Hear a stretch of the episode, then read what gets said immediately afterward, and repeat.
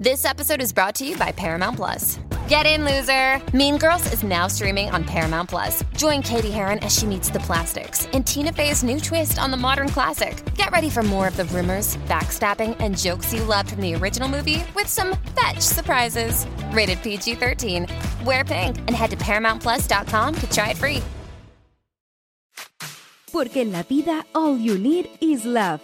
Majo Garrido y Aide Salgado te invitan a revisar el amor en el cine y la televisión. Películas y series que nos hacen suspirar, reír y llorar. Historias y personajes inolvidables. Aquí comienza Crazy Stupid Podcast. Hola, hola a todos. Muy bienvenidos a un nuevo capítulo de Crazy Stupid Podcast. Ay, de querida, ya se nos está terminando agosto. Creo que muy prontito podremos decir que pasamos agosto. Eh, así que nada, pues muy bienvenidos a todos a este capítulo, el número 63 de Crazy Stupid Podcast. Ay, de querida, ¿cómo estás? ¿En qué estás? ¿Qué estás haciendo? Que te veo doblando algo. Me estoy caracterizando porque recibí súper bueno eh, comentario de nuestra caracterización pasada de Gris Brillantino. Ah, ya sé que estás poniendo, estás poniendo una eh, remera, como le dirían los argentinos, una, ¿qué sé? Una camisita. Ah, como eh, el protagonista de la película de esta semana. Y de querida, que qué vamos a estar revisando en el capítulo de hoy vamos a estar revisando una película Crazy Lovers que eh, ha sido muy mirada huevo, encuentro yo, con la crítica, pero después que la vimos, con la Majo llegamos a la misma conclusión. Esta es una joyita que está escondida, que tiene un mensaje súper potente y que nosotros en este episodio le vamos a dar el valor que se merece esta película. Así que vamos a estar hablando de Palm Spring, que es una película que fue estrenada el 2020, un año crítico para todo el mundo, y yo creo que a lo mejor por eso pasó piola. Eh, pero nosotros nos vamos a encargar este episodio de darle ese lugar que corresponde dentro de la roncom que merece y vale la pena ver. Así es, porque yo ya añadiría que eh, sí, así es, es una joyita escondida, Hidden Gems en Hulu. Pero me atrevería a decir que más que la crítica la haya tratado mal, no creo que haya sido el caso. Yo creo que tuvo un mal timing de estreno. Esta película se estrena primero en eh, Sundance, en estos festivales, porque es una, hay que decirlo, es una comedia romántica, más comedia que romance, eh, pero es mucho más indie.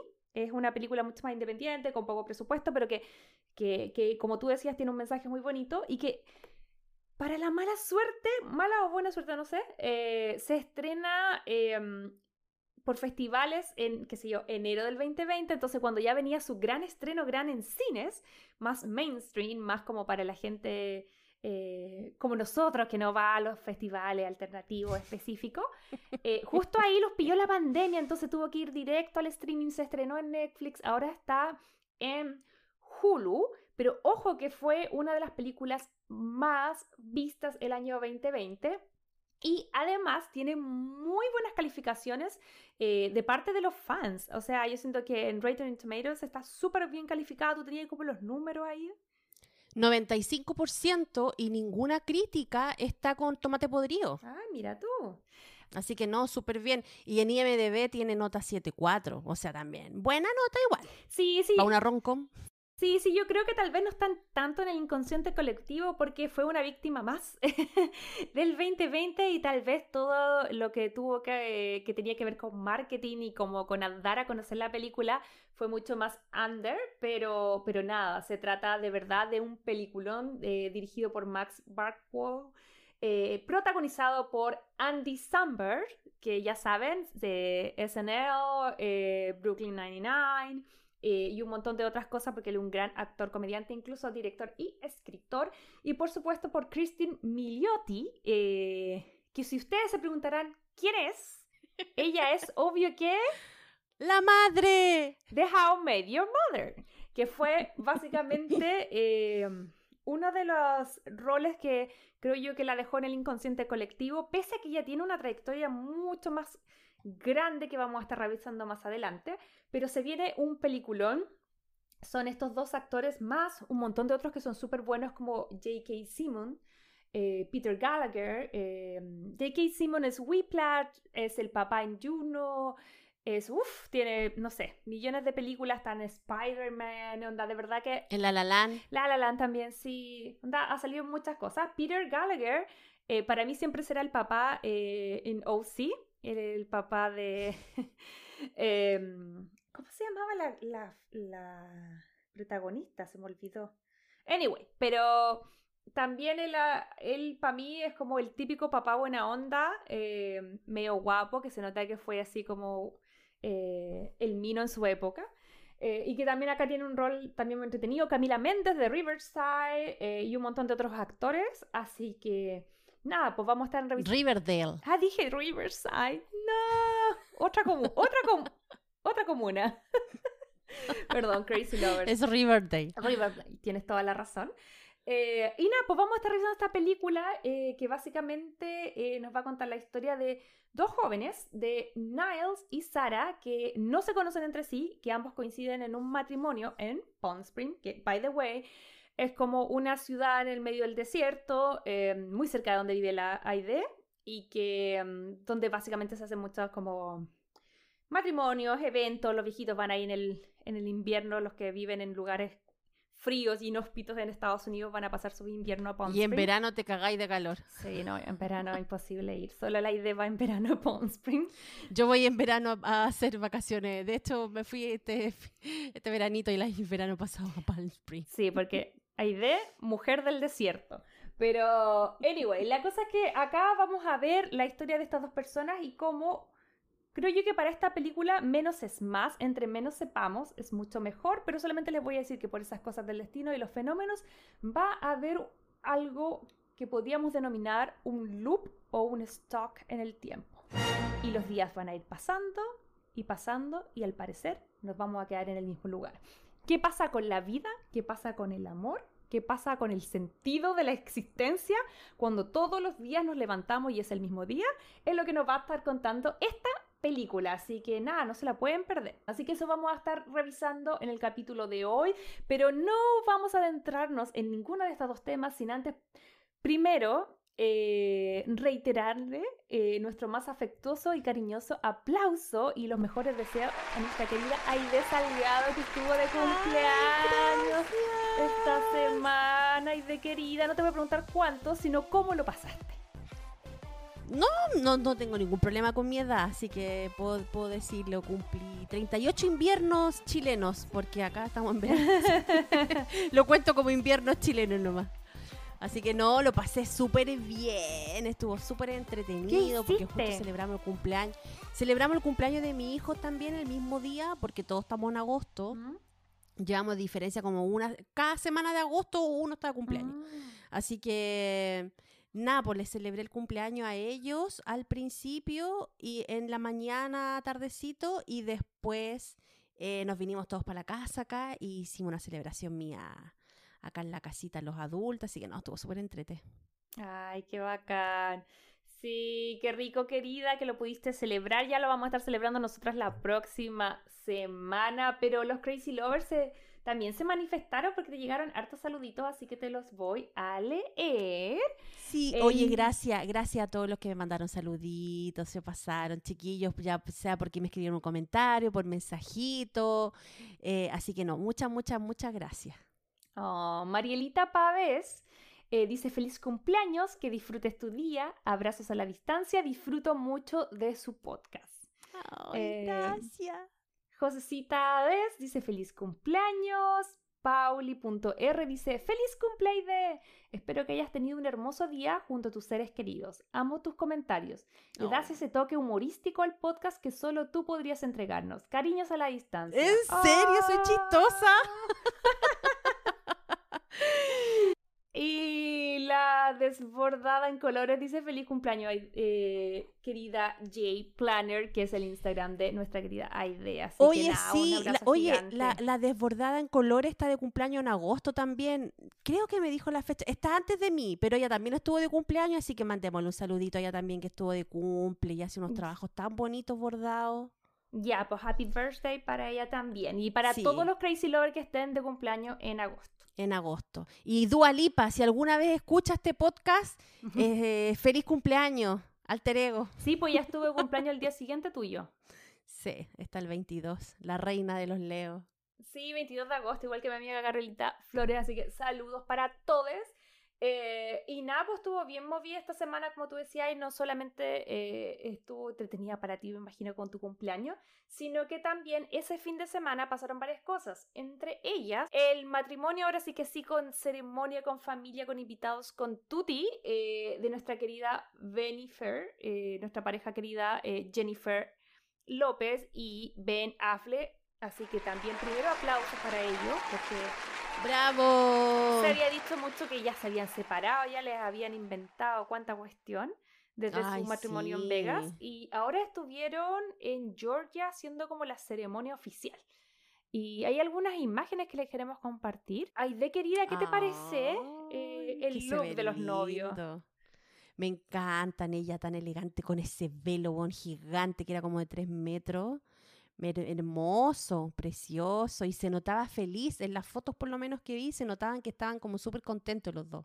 Sí, eh, me pasa que tengo sentimientos encontrados con la foto. De hecho, la estamos revisando ahora, y claro, lo habíamos dicho también como en el matrimonio de Britney, de que mm, ellos como celebridades querían mucho como que que eh, se respetara la intimidad. En el caso de ellos, creo que cerraron el espacio aéreo, hicieron un montón de cosas para tratar de evitar que la prensa llegara. Pero a nivel tecnológico, ahora los paparazzi no necesitan contratar un helicóptero, sino que con un dron la hacen. con un dron la hacen de inmediato, pero que vuele un dron por arriba de ellos igual, eso es atentar contra la privacidad. Yo creo que eso Mira, mi tema es que evidentemente esas fotos se van a llevar una multa, probablemente la multa valga la pena porque quizás en cuánto vendieron esas fotos. Porque, o sea, yo soy como usuaria mega hiper básica de dron y cuando tú prendes un, un dron, por lo menos acá en Estados Unidos, está súper regulado los lugares donde puedes y no puedes eh, volar.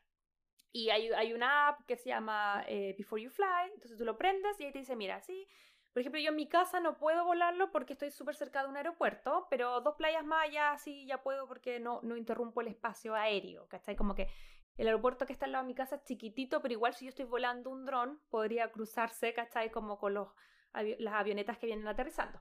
Entonces yo creo que si ellos pagaron para cerrar el espacio aéreo, eh, evidentemente ese dron tiene que haber infringido algún tipo de ley. Ahora, probablemente la multa valga la pena por sobre lo que deben haber vendido esas fotos. Pero anyway, lo que logramos rescatar y que estábamos revisando en imágenes es que ellos se veían súper felices, súper contentos y a pesar de que tal vez se, se, filtraron un par de imágenes, yo creo que la fiesta y, y, la ceremonia y todo lo que era importante para ellos se ha mantenido en privado. De hecho, todavía no se sabe muy bien quién fue, porque no, nadie ha salido como con fotitos ni nada todavía pero al parecer estarían acompañados de su, de su familia y su amigo más cercano y sobre todo de su hijo, porque ahí vemos unas fotos donde están como caminando al altar y se ven los tuyos, los míos, bueno, no tienen nuestros, pero, pero en el fondo como los hijos de los, de los matrimonios anteriores. Sí, pues se ven todos los, los brocacoches ahí metidos entre medio eh, y había uno que le llevaba el velo a ella, porque como te digo, el velo era gigante, súper largo. Así que no, qué bien. Por ahí leí que había estado invitado Matt Damon, obvio, sí, con Ben Affleck son como súper amigos. Que fue con su señora argentina. Lo más cercano que vamos a estar eh, de, del matrimonio. Del matrimonio. Eh, sí, pues sí que había estado ahí, pero nada, nadie ha publicado fotos, nada. Yo creo que, claro, tienen que haber requisado los celulares todo cuando entran. Mm. Pero se veía bonito el lugar, había una, o sea, no sé si una polémica, pero se sabía que se iban a casar aquí y que esta casa el, eh, Ben la había adquirido así como años, cuando se iban a casar la primera vez.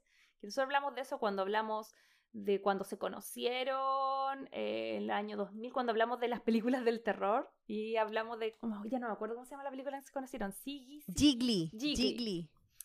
Claro, de esa época eh, Ben había adquirido esa casa y tenía la idea de, de casarse ahí. Así que igual bacán como el Circle of Life. Em, pero lo estábamos hablando un poquitito antes de, empezar a grabar. Creo yo que como por el gran, gran, gran parecido físico eh, de una de las hijas de, de Ben Affleck, que es un calco, pero un calco de la Jennifer Garner. Como que verla vestida ella de blanco, porque pasa, bueno, por lo que entiendo yo, mira, veamos las imágenes de nuevo, lo que yo entiendo que pasan es pasan ellos con los dos, las dos personas que van atrás deben ser los mellizos de la, de la J-Lo. Claro. Eh, ¿Cachai? Que son los dos que van como de trajecito blanco. Y atrás van los tres hijos de Ben. eh, y la mayor eh, se ve como si fuera de novia porque van todos de blanco. Y se ve igual a la mamá. Y como que siento que no puedo evitar, pese a que amo a Jennifer, a esta Jennifer, eh, pensar que igual, no sé, la Jennifer Garner, mm, no sé, yo, no sé, yo estaría un poquito picada. Esa, esa es, es mi- sí, eh, y estaría picada no porque, no sé, estoy hablando de mí. La vida sigue, uno tiene derecho a rehacer su vida, ellos tuvieron un matrimonio que claramente no funcionó, probablemente no sé si por esos, por estos motivos o por otros motivos da lo mismo. Pero le decía a la idea, ya una cosa es que ya te separáis y tu pareja rehace su vida, tiene derecho, ya encuentra el amor, se casa de nuevo. Pero que se case con la ex antes que tú, eh, como que me sentiría tan como fui comerciales en la vida de mi, de mi ex, ¿cachai? Como, como que siento que todo el rato me pasaría el rollo de, o sea, estos 10, 20 años que estuvo conmigo, siempre estuvo pensando en ella, siempre fue ella. Yo fui como, yo fui como un comercial en su vida, ¿cachai? Como que no sé, me paso ese rollo, no sé qué te pasa a ti. Como lo hablamos antes de comenzar a grabar, yo creo que o tenéis que ser una persona muy madura para que no te cagues o, necesitáis muchos años de terapia. Pero de que, claro, de que debe pasar algo, sí, pues debe pasar algo porque al final uno se sintió como que era, no sé, por los puntos suspensivos de algo que era mucho más grande, pues. Sí, es heavy. Más encima que se llaman igual. Y Mm. ella, yo creo que la, no estoy segura, pero me parece que Jennifer Garner nunca se cambió el nombre, pero ahora ella va a ser Benif, ella va a ser la Jennifer Affleck, ¿cachai? Sí, po. Yo, y, y dudo, a lo mejor si, no sé, tal vez tenemos una amiga que nos podría corroborar esa información, pero no podemos decir al aire cuál es su conexión con esa pareja, pero ella sabe. Eh, Pero, pero mira, pero ponte en el lado de Ben igual. Aquí ya estoy especulando. Imagínate que te buscáis un nuevo o con el mismo nombre del anterior. O sea, también es súper difícil sí. como no acordarte del anterior si es que estáis nombrando cada rato el mismo nombre, Sí, ¿no? el problema es que es como que te casas como en Chile con Daniela o Carolina o, o María José. Es como que los nombres se ponen de moda y yo creo que Jennifer, o sea, como que la mitad de las actrices que tienen esa edad se llaman Jennifer. Eh, entonces, como que, claro, pues en ese sentido, mala onda. Oye, pero tengo algunas, algunos datitos interesantes de este, de este matrimonio. A ver, dime. Como por ejemplo, aquí vamos a entrar lo sabroso, el hermano de Ben Affleck no habría ido, fíjate. ¿Cuál? ¿El que está canceleque? Casey Casey, sí. Affleck, Casey, el Casey. canceleque. Sí. El- ese, ese no, no, no, no, no habría ido. Como que lo, lo entrevistaron en Los Ángeles y dijo que tenía otras cosas que hacer, así como que no estaba invitado. Y entre los invitados, bueno, estuvo Matt Damon, Jimmy Kimmel eh, y algunas gente poderosas ahí de la industria de, de Hollywood. Y la boda la oficializó un eh, tipo que tiene como un podcast y que es como un monje hindú, que acá en Estados Unidos es como bien famoso entre las estrellitas porque casó también a la Lily Collins, a la chica que hace el papel de Emily in Paris, es que se llama Jay Shetty y él fue el que oficializó la, la boda. Y bueno, eh, la Jennifer López estaba con un vestido maravilloso de corte sirena que era obviamente Ralph Lauren. Y eh, Napo, la Emma, que parece que es la hija, Ujú. eh, no estaba con vestido, fíjate, estaba con Mm. pantalones, parece. Creo que la única que estaba con es vestido era la la E- hija mayor. Lo que pasa es que Emma hace ya de varios meses ya que ella dijo que estaba en un proceso de, de como conocerse y de que tal vez, eh, no desconozco el nombre, nombre normal, o sea, perdón, desconozco el término correcto, pero me parece que está pasando por un proceso muy parecido al que tuvo Angelina Jolie y ella dice que Mm, eh, no se siente cómoda con su género, entonces está como eh, viendo ese tema y ya hace, hace, lleva ya harto tiempo.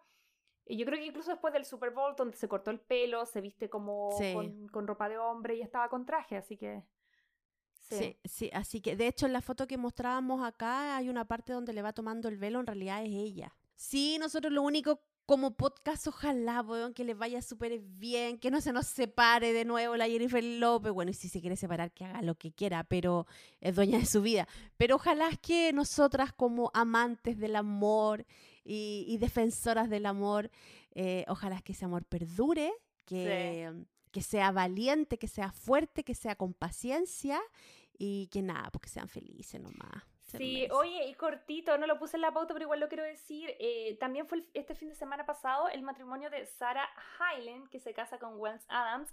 Sarah Hyland es la hija mayor en Mother Family, Hailey. Eh, mm. y ella es muy graciosa. Yo estoy ahora en un proceso en que estoy viendo de nuevo Mother Family a través de Hulu. Es como la serie que vamos con, con John para comer en la noche. Siempre partimos con un par de Mother Family y de ahí vemos otra cosa. Em, y es bacán porque eh, ella estaba em, comprometida hace casi tres años y yo creo que es como que representa una serie de personas que yo creo que ya partió el año pasado con esto, que son los que estuvieron por fuerza mayor que estar comprometido por años esperando que la cosa mejorara con el tema de la pandemia para poder casarse. Entonces eh, fue súper bacán eh, que finalmente tuvieran su boda acá en California y eh, hay alguna fotito muy entretenida, se ve que estaba el elenco de Modern Family, estaba Sofía Vergara, habían otros actores también, así que también las felicitaciones ahí para ellos. Em, así que nada, pues les deseamos a ellos y a todas las parejas que se hayan casado este fin de semana y, y todo agosto que les vaya increíble. Y no fueron las únicas noticias, querida, porque ya para cerrar, antes de entrar a la película que nos convoca, tenemos que hablar de este tema. Porque hace tiempo que no hacemos las Bridgerton News.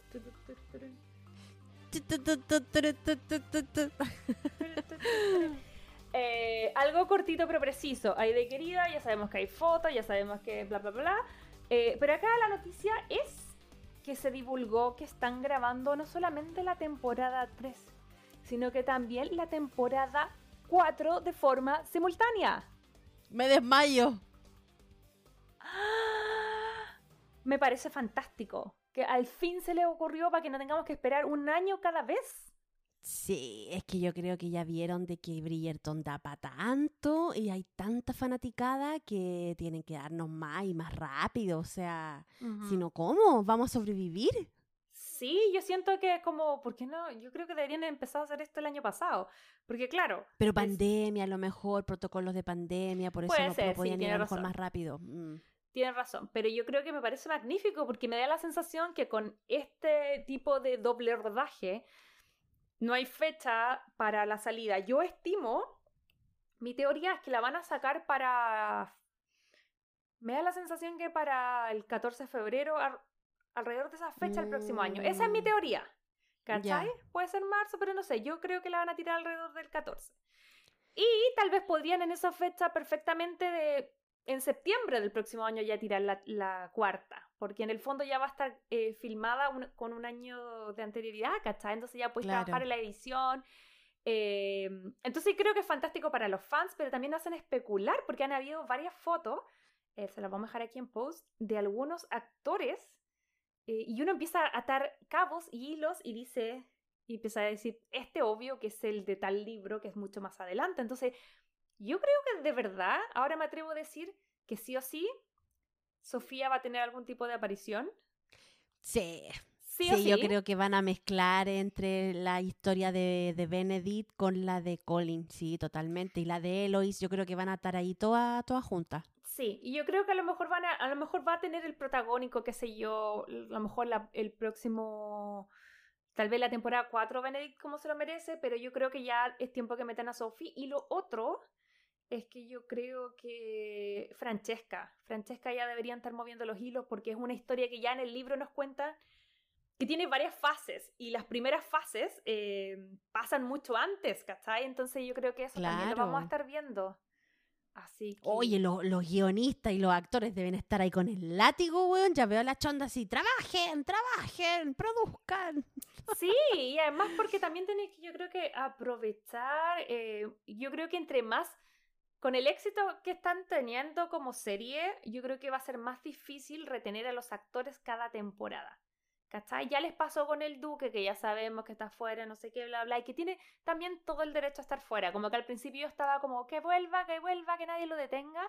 Y ahora es como loco, no hay que forzar nada. Si el loco no quiere estar en, en el mundo de. No, el loco está chato, Bridgerton. Cada vez que le preguntan por Bridgerton en una, en una entrevista, es como que los miran así como, weón, en serio no tenía nada más que preguntar. Que sabéis que eso me pasa a mí, como que a lo mejor una, una opinión medio impopular en, en, este, en esta comunidad, pero también siento que tienen los actores el derecho a avanzar.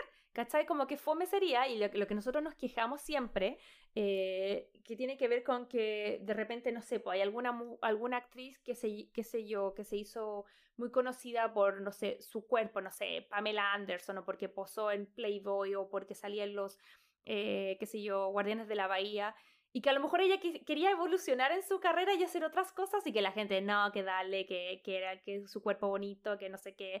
Y, y en el fondo, si bien amamos al duque como personaje, porque lo amamos desde los libros, también a lo mejor el actor no le da tan... No, piense que los actores no tienen el amor que nosotros tenemos por la historia. O sea, de hecho yo he visto entrevistas donde sale que el actor de Anthony, ¿cómo se llama? Jonathan Bailey, ni siquiera ha leído los libros. No cacha nada. No, cacha nada de qué onda. Es lo único que sabe es aprender los diálogos, lo que tiene que decir y chao.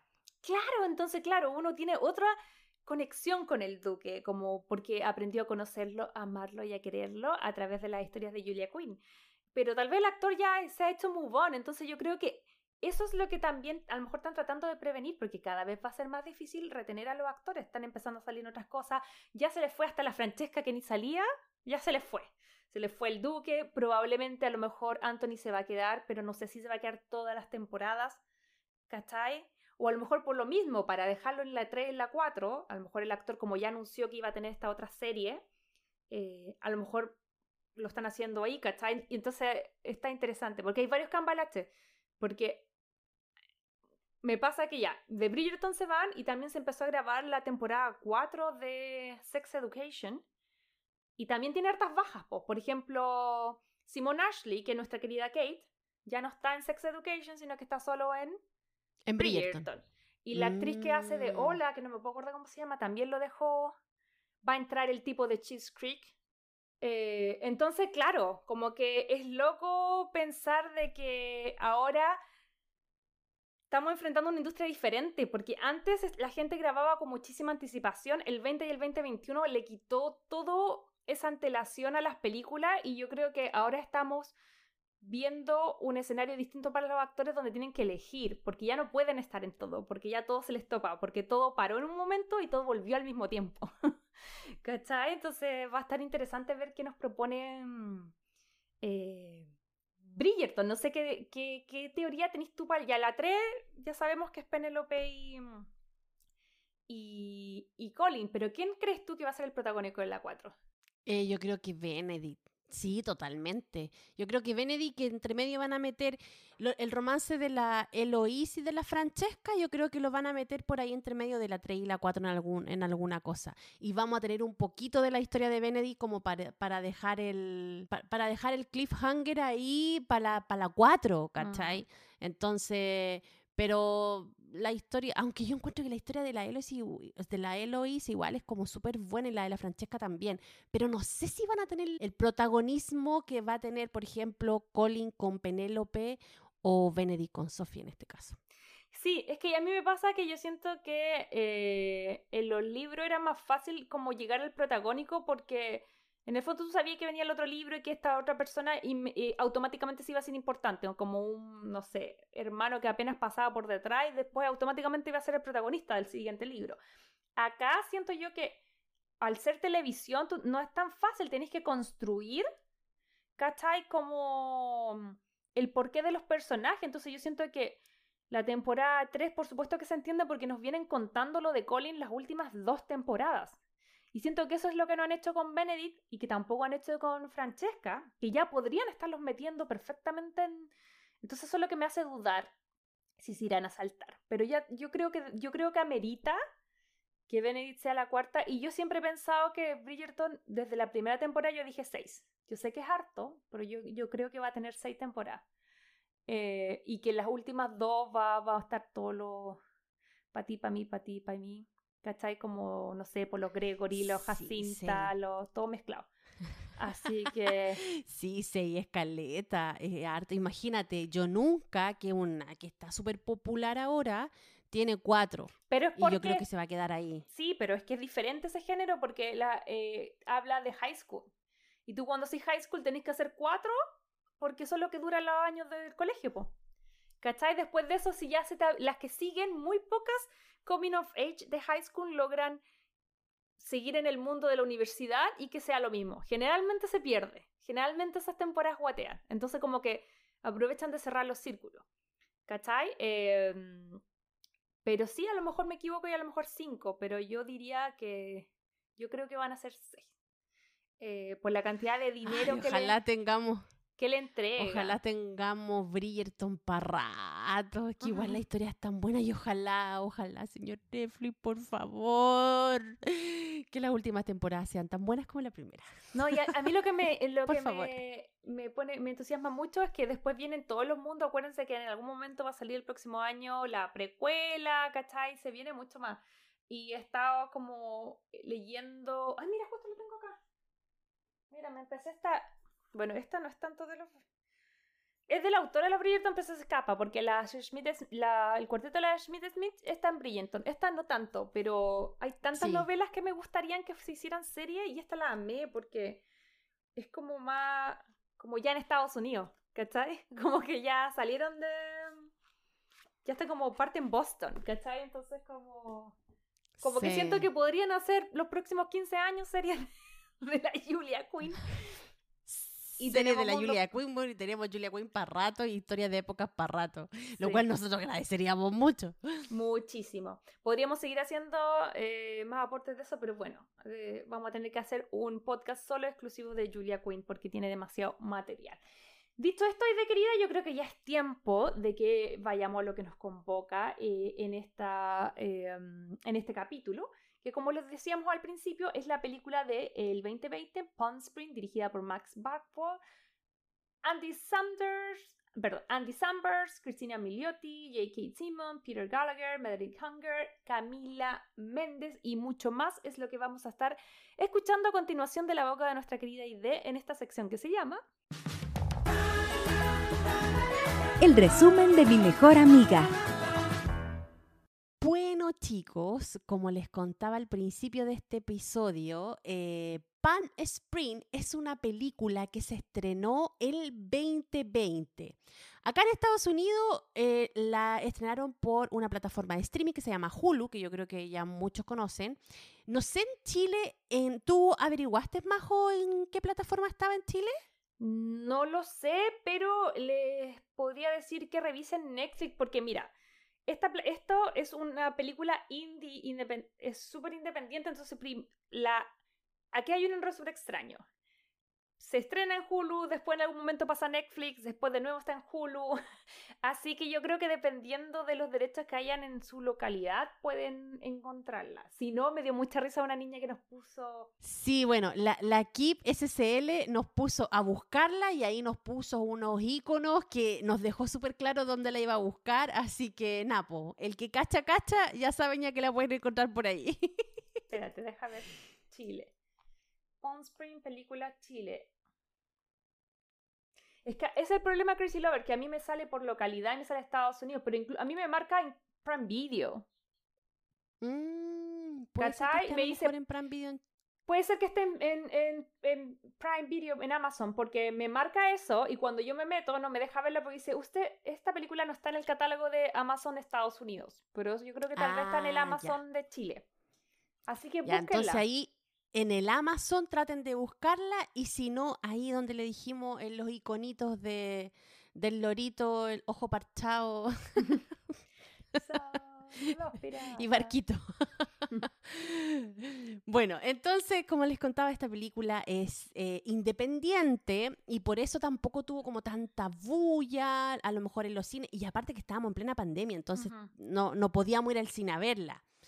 Así que nada, yo me enteré de esta película porque iba viajando a Palm Spring justamente y había un letrero súper grande que yo pensé que era una publicidad del lugar cuando iba para allá. Yo decía, ay, mira qué bonita la publicidad, le pagan a esto, porque yo más o menos conocía a los actores. Le pagan a estos actores para que hagan la publicidad, qué bonito. Y después cuando venía de vuelta, caché que salía el logo de Hulu. Entonces dije, ah, mira, será una película, una serie.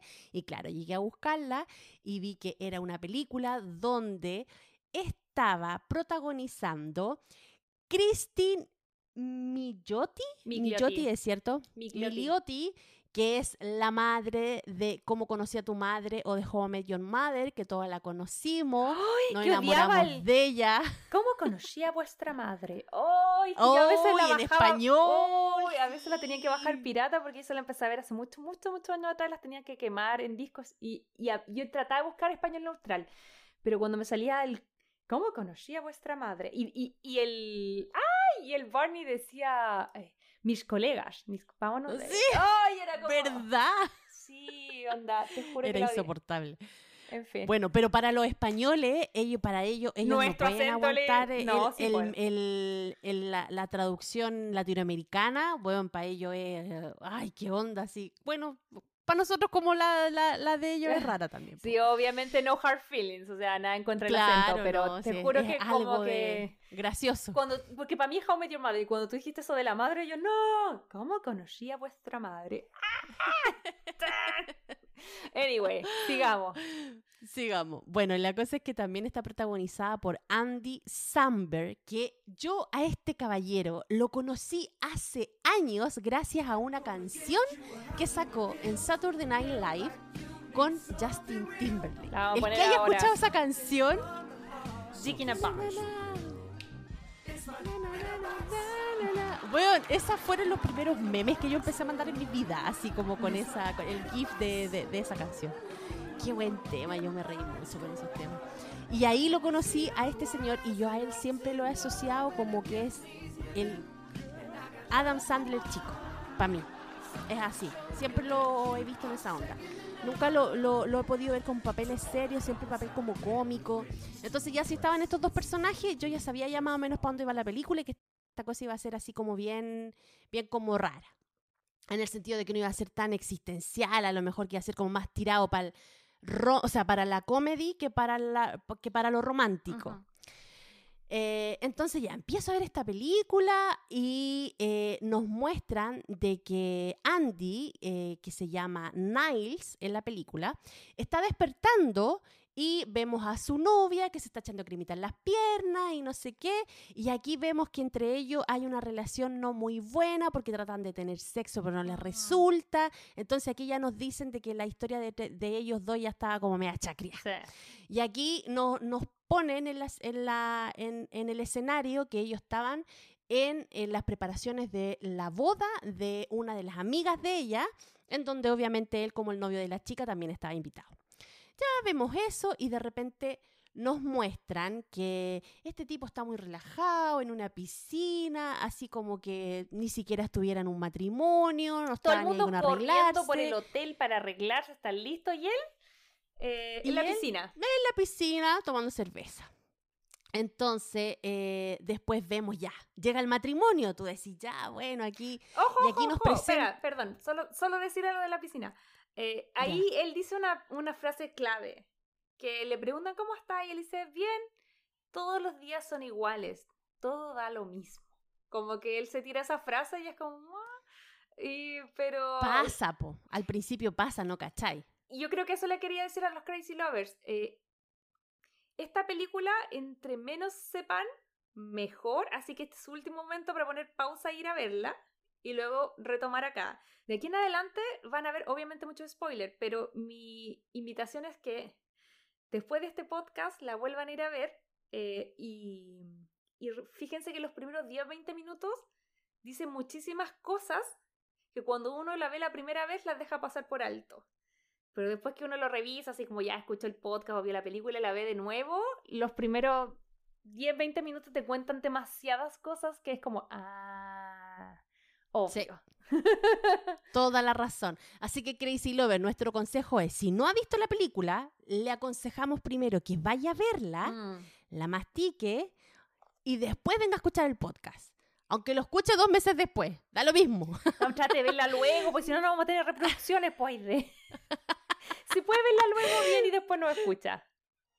Pero, pero sí, sería mejor que primero vieran la película y después escucharan el podcast, porque hay hartas cositas que nosotros vamos a tirar spoiler y vamos a repensar muchas cosas que a lo mejor ya cuando la vayan a ver, si es que no la habían visto antes, van a ir con otra idea de la, de la peli. Consejo, consejo hay, advertencia. bueno, entonces llegamos a la parte de la boda, ya estamos en la famosa boda que se iba a hacer, y acá nos presentan el personaje de Christine, que hace, que se llama Sara. Y aquí la vemos que ella está en el bar tomándose una copa de vino. Entonces ahí ya nos muestran que ella está problemada por algo. Aquí ella no está contenta en el matrimonio, algo le pasa, pero no sabemos quién es y qué hace en el matrimonio. Hasta que están haciendo el brindis y dicen que la hermana de la novia tiene que hacer el brindis y la enfocan a ella y ella queda como en colapso y ahí cachamos que ella es la hermana de la novia.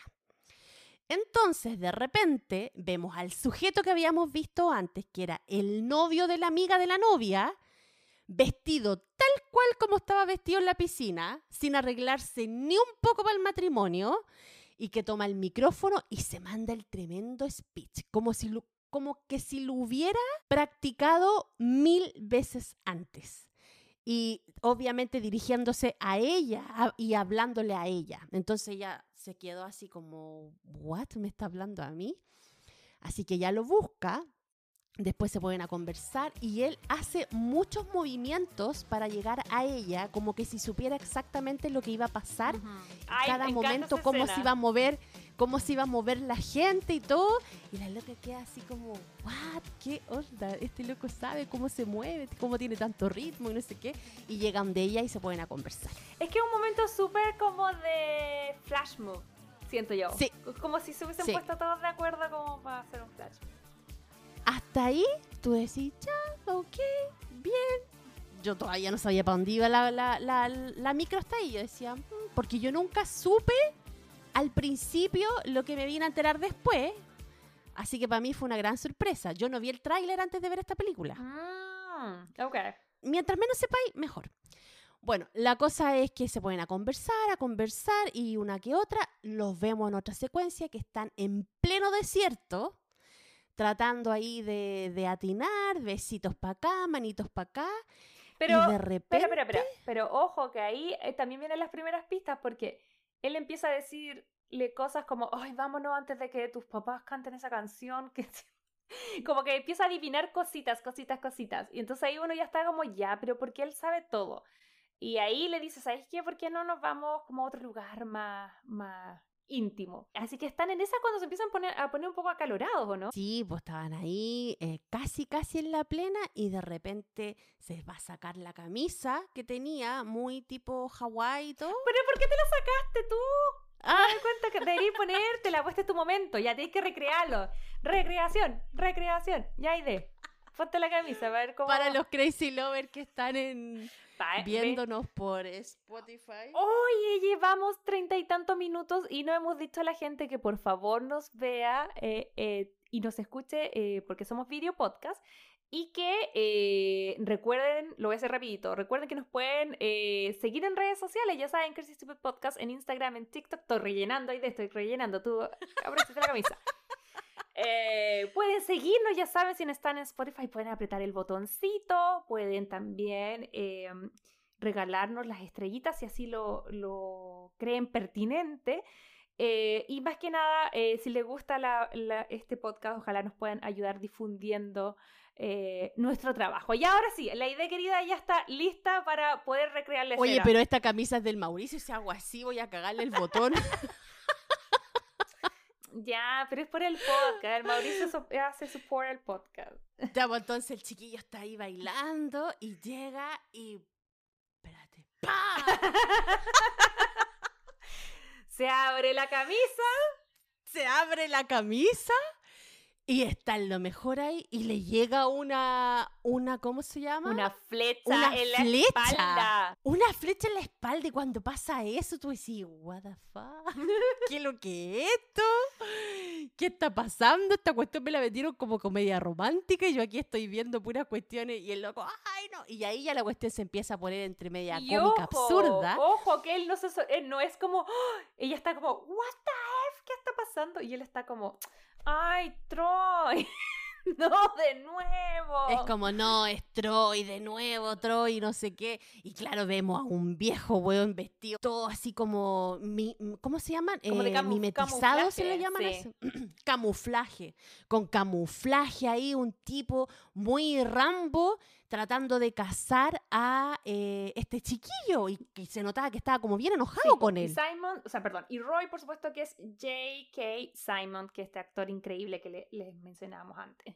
Sí, entonces la chiquilla aquí, la Sara, estaba, pero ¿qué? ¿Qué? No lo podía creer, no entendía qué pasaba, lo encontraba totalmente insólito. eh, y de repente se esconde y ve que eh, el Nile sale corriendo. Y Napo se esconde, se esconde, corre, corre y llega como una cueva. Y, y la cueva era como rara y estaba ahí entre medio y tenía como una cosa brillante una y unas cositas brillantes Mm. Claro, y, y era muy raro. Entonces ve que el Nile se está arrastrando y que quiere tratar de entrar a la cueva, entonces ella va detrás de él para ayudarlo y él le dice, no entres, no entres. Y ella le dice, no, pero no sé qué. Y al final, obviamente, no le hace caso.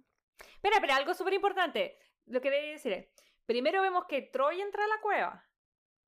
Después vemos que entra eh, Niles. Y ahí le dice así como, no, por favor, por favor, por favor, no entres, no, no vengas, no vengas. Y después vemos que la niña empieza como a caminar un poco. Se ve como que fuera un poco absorbida por esta luz. Y de repente... De repente se queda todo en blanco y vemos que pasa todo de nuevo, lo que habíamos visto al principio.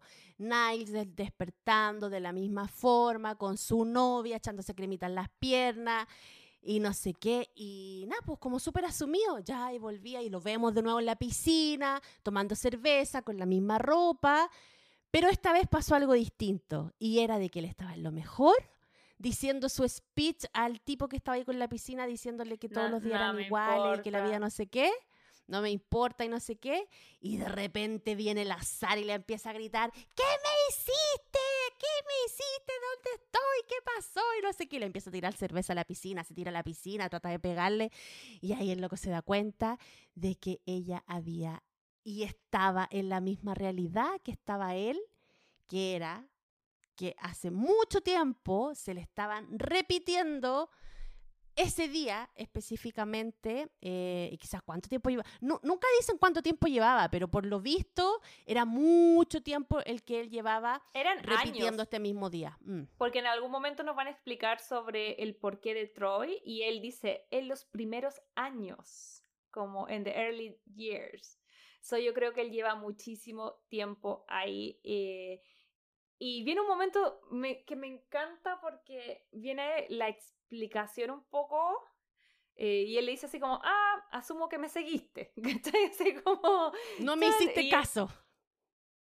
Sí, y ahí le dice, y me encanta porque está en el humor de ellos, como que él le dice, pero le dice así como, bueno, lo que pasa es que esa cueva te lleva a uno de estos loop en el tiempo, que no sé, yo creo que además que haya escuchado estos loop en el tiempo, y la otra así como, ¿cómo? cómo? Sí, todo el mundo habla de loop en el tiempo, onda, ¿qué estás hablando? ¿Cachai? Como, entonces, él me sabe que para él es tan, yo creo que él ha pasado tanto tiempo ahí que es tan como obvio pero a través de lo, del personaje de Sara, nosotros también creo que estamos tratando de comprender, porque a ella no le es fácil, no es como que le dan esta información y la acepta, sino que ahora viene una parte que es como, eh, él le dice lo que está pasando, ella no le cree y pesca su auto y se va. Sí, po.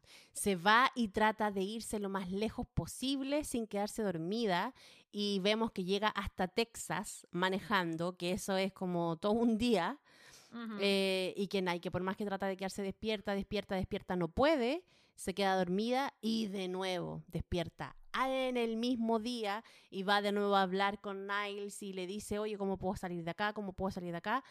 Pero pasan un montón de cosas y ellos eh, se van formando como una amistad al final, porque mm, al principio como que trataron de tener algo esa noche que le llegó el flechazo, pero ahí se dieron cuenta que no y al final como que el, el Niles dice, ok, tengo alguien con quien compartir este momento, entonces me aferro a, a eso y empezaron a hacer un montón de cosas que obviamente en el, en el común no, no harían. Sí, lo que pasa es que hay un proceso, porque ella no acepta, o sea, ella, eh, porque le dice, mira, de ahora en adelante está ahí en un loop en el tiempo, eh, en verdad eh, todos los días van a ser el mismo, que es el 9 de noviembre, y, no hay forma de salir. Onda, no te vas, no, no vas a avanzar en el tiempo y tampoco te vas a morir. Entonces no le crea al principio y ahí viene una secuencia muy chistosa que es como ella intenta hacer todo como por último para salir de ahí y como que se tira como choca contra un como contra un camión y ahí él se desabrocha como el cinturón y le dice, ¿qué estás haciendo? le dice, ya, mira, si no vamos a morir, vamos a despertar mañana igual, pero el dolor va a ser igual, así que prefiero que me mate de una. Y a la otra se saca el cinturón, se chocan, despiertan. Y siempre el despertar es exactamente igual en la cama. Y de hecho nosotros escuchamos el wake up, que es como la novia de Niles diciéndole a él que se despierte. Y ahí él eh, todavía yo siento que no, no entendía un poco, eh, como que le dio el tiempo yo creo ella para que se acostumbrara porque ahí le cuenta que a él también le costó. Dijo que una vez se fumó unos cristales, que logró estar despierto hasta llegar como a Papua Nueva Guinea y cuando llegó allá eh, cerró el ojo, abrió y como que de nuevo estaba en Palm Springs.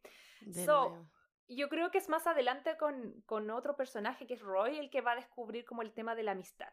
Porque ahí ella empieza a tener preguntas y ella también le dice, ya, ok, ya, tú estás atascado acá, yo estoy atascada acá, no hay forma de salir. Em, como, como la vida tiene sentido, ¿cachai? Y ahí él le dice, no, es que nada tiene sentido. Y ahí empieza otra parte muy entretenida también, que es cuando ella se da cuenta que es como inmortal y hacen puras tonteras, como que van a un bar y bailan. A mí mi escena favorita es cuando arriendan como un avión y lo manejan y se caen porque no saben pilotear, pero no importa porque no se van a morir.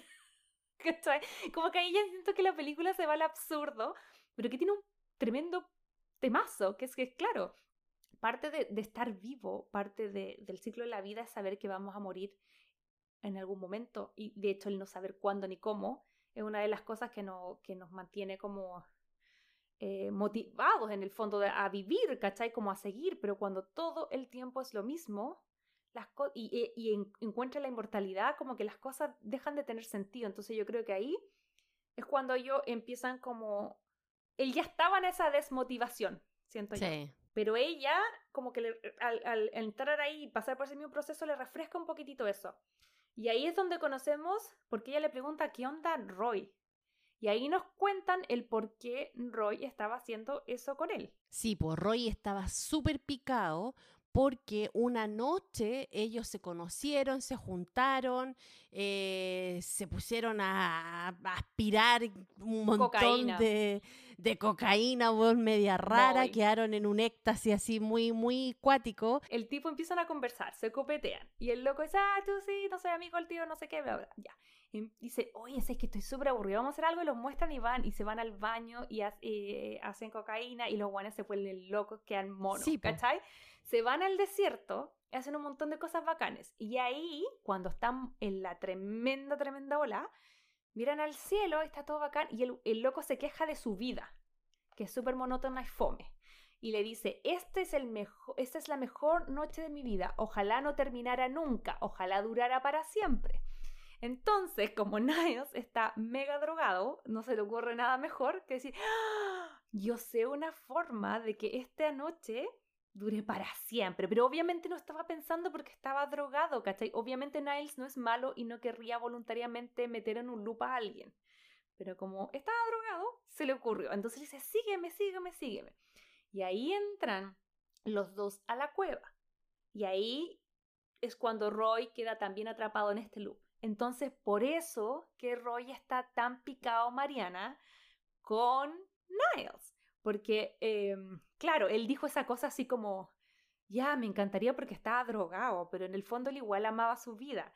Él vivía en Irvine, que no es muy lejos de ahí, entonces la vida por la noche, entonces al final lo que nos mostraban es que, a diferencia de los otros como attenders del, del matrimonio, que se quedaban en este hotel porque vivían lejos, como que Erwin había manejado, o sea, Troy había manejado y se había devuelto ese día a su casa. Entonces él siempre despertaba en su casa.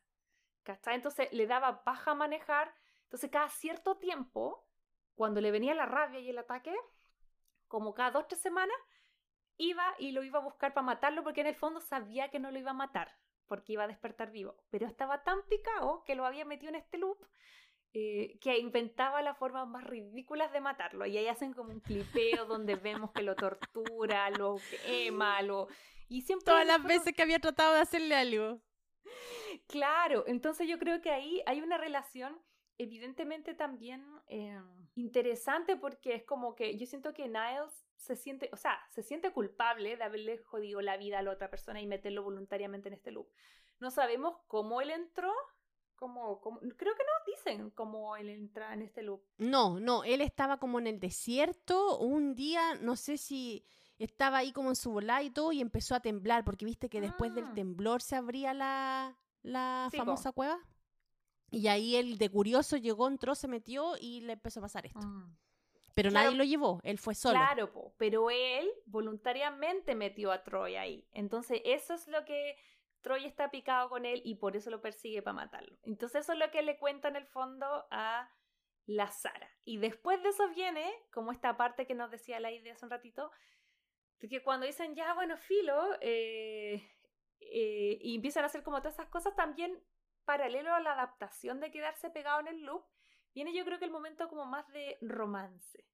De que yo creo que Niles ha estado tan solo tantas veces, porque si bien está con esa mina, está con la mina que le importa nada, no conoce a nadie porque él era el más uno de una invitada, no era como que estaba con su familia y sus amigos.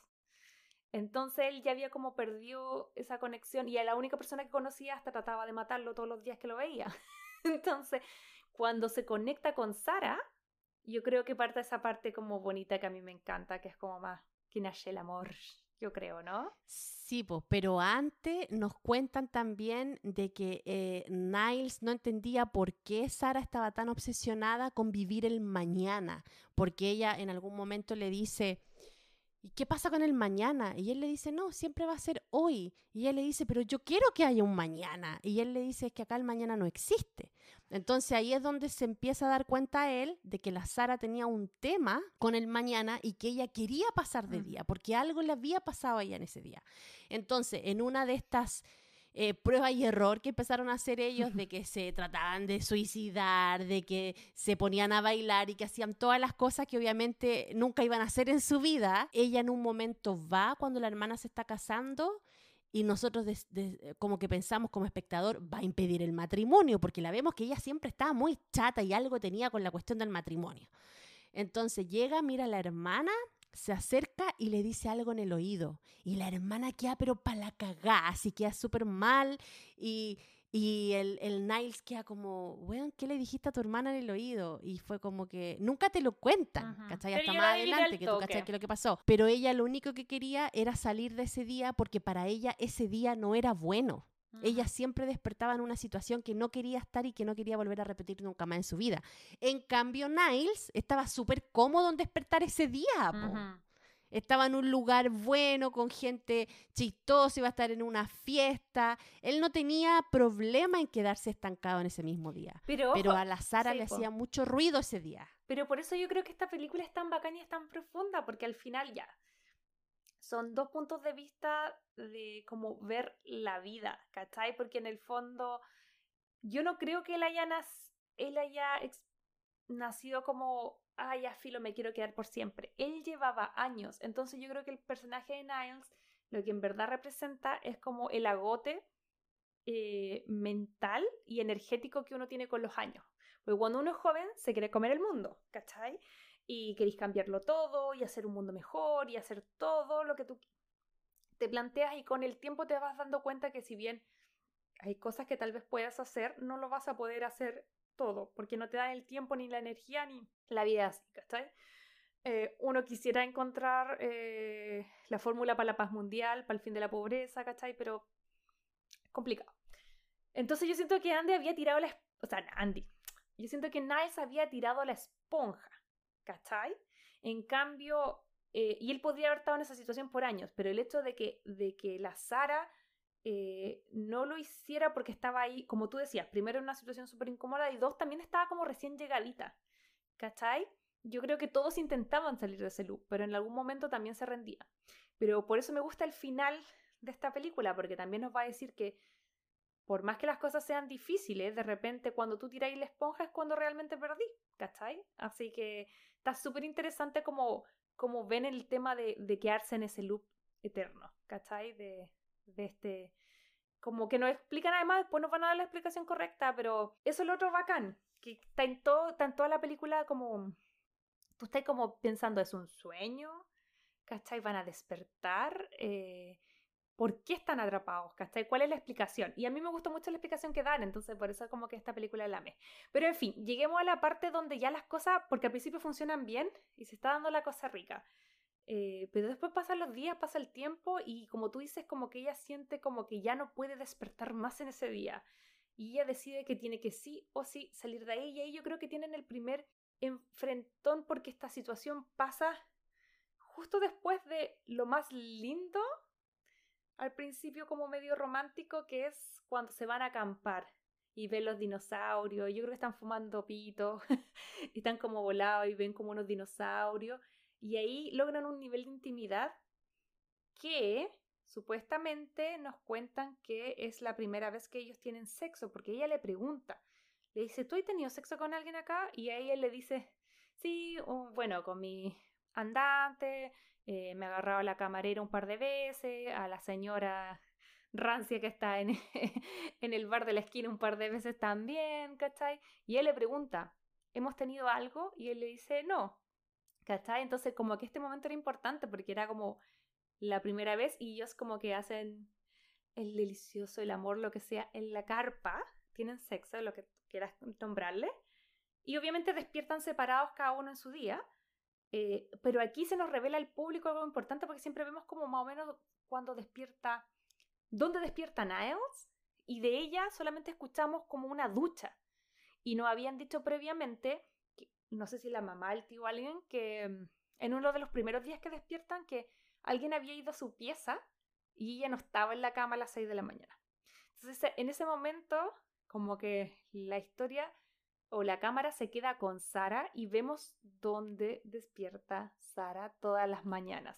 Sorpresa, sorpresa, la Sara quería olvidar ese día porque no sabemos cómo, por qué ni cuándo, pero ella se terminaba metiendo con el novio que era su cuñado y el esposo y el esposo de la hermana, que a todo esto habíamos cachado que la hermana era súper buena con ella, que la había protegido en una noche de tormenta.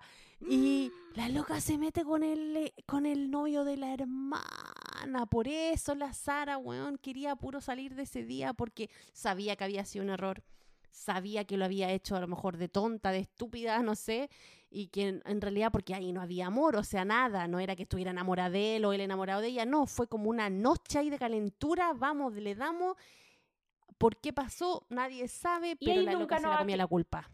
Sí, ahí nunca nos aclaran si fue una noche o si ellos venían como de antes, ¿cachai? Pero que a esta altura da lo mismo, porque al final era súper heavy que te agarré el hermano a tu, eh, o sea, o sea, perdón, al, al novio de tu hermana, ¿cachai? Súper sí, heavy. Pues, y ahí también nos cuentan porque ella eh, nos presenta de un principio y yo creo que eso es algo muy... Eh, un ingrediente por lo cual me gusta la película que nos muestran unos protagonistas que no son perfectos, ¿cachai? Son como lejos de ser súper mega nice y ella no es la dream girl, ¿cachai?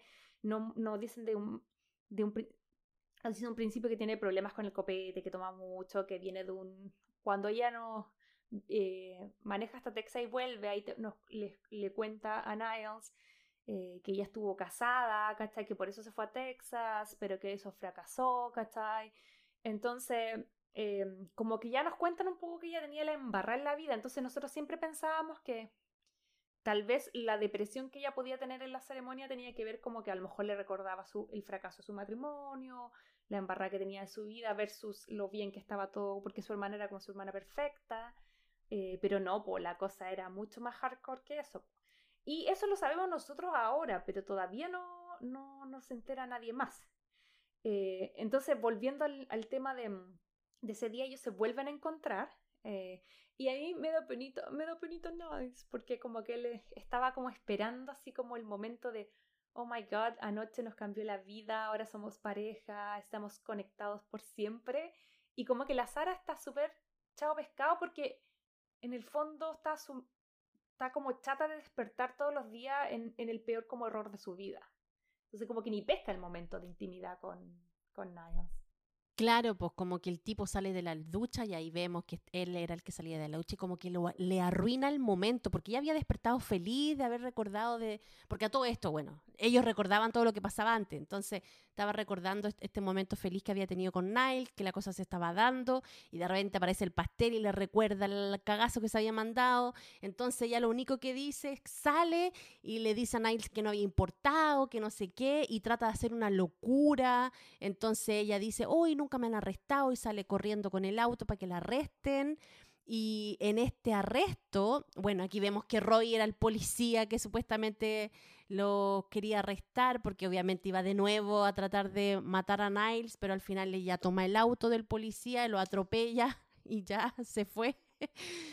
Y ahí aparece eh, un policía de verdad, los toma detenidos y en esta detención que estaban ahí sentados en el camino, ella llega y estaba como enojada con ella, con todo el mundo, el Nine no cachaba nada, y de repente el Nine en una de esas le dice que no era eh, la primera vez que, que habían estado juntos, que habían estado juntos muchas veces. Entonces a ella le dice, ¿qué dijiste? Me mentiste. Así como que, desgraciado. Y obviamente ahí ella se sintió como el ajo, porque sí, pues Niles le mintió. Ella le preguntó si habían estado antes y él le dijo que no, que nunca.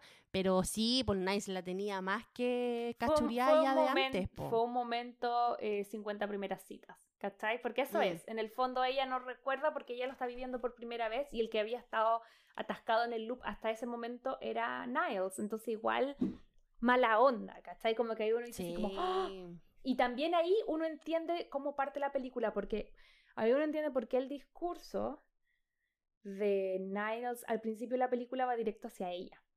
¿Cachai? Porque eh, todo el rato la, la, mm, que igual hacía sentido y por eso me encantan las capas de esta película. La película nos sugiere como, ah, ya, ellos no se conocían, eh, entonces, a lo mejor habían hablado, pero no, no necesariamente, no era como que te quedé atrapada con tu tío, tu primo, tu vecino, que le tenéis que hablar.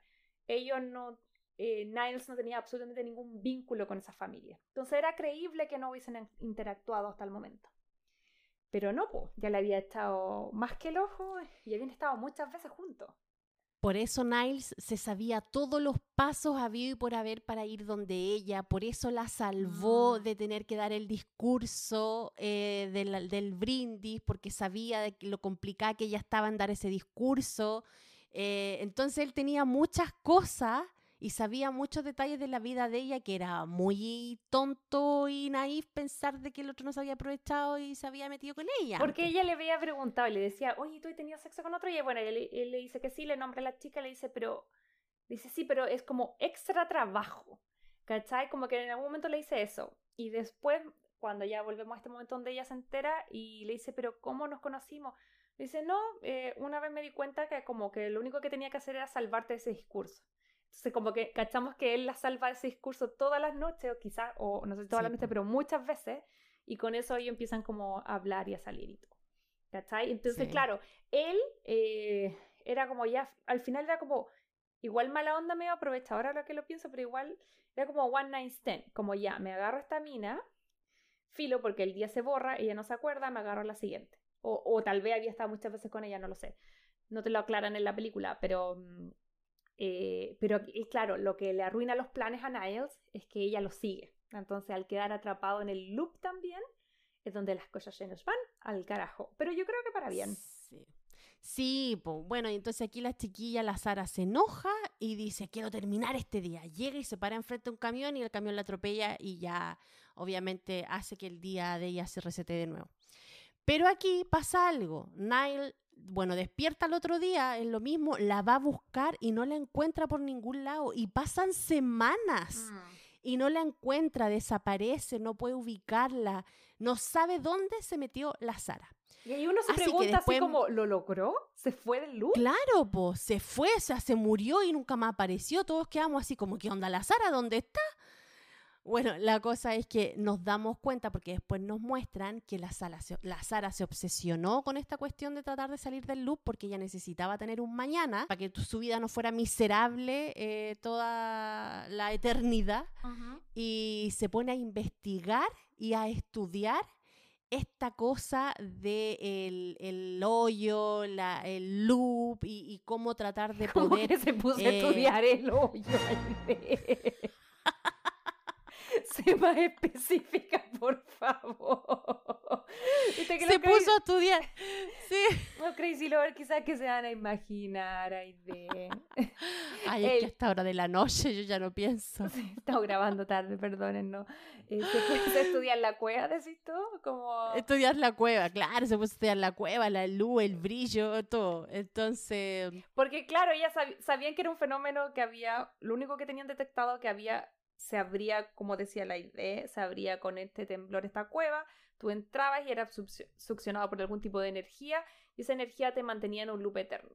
Entonces lo que hace Sara, cuando nosotros pensamos que se había ido, en verdad lo que hacía era levantarse tempranito, hizo una cafetería, a un diner, eh, llevaba su computador y se puso a estudiar por, no sabemos, pueden haber sido semanas, meses o hasta años, nadie sabe sí, po, nadie sabe.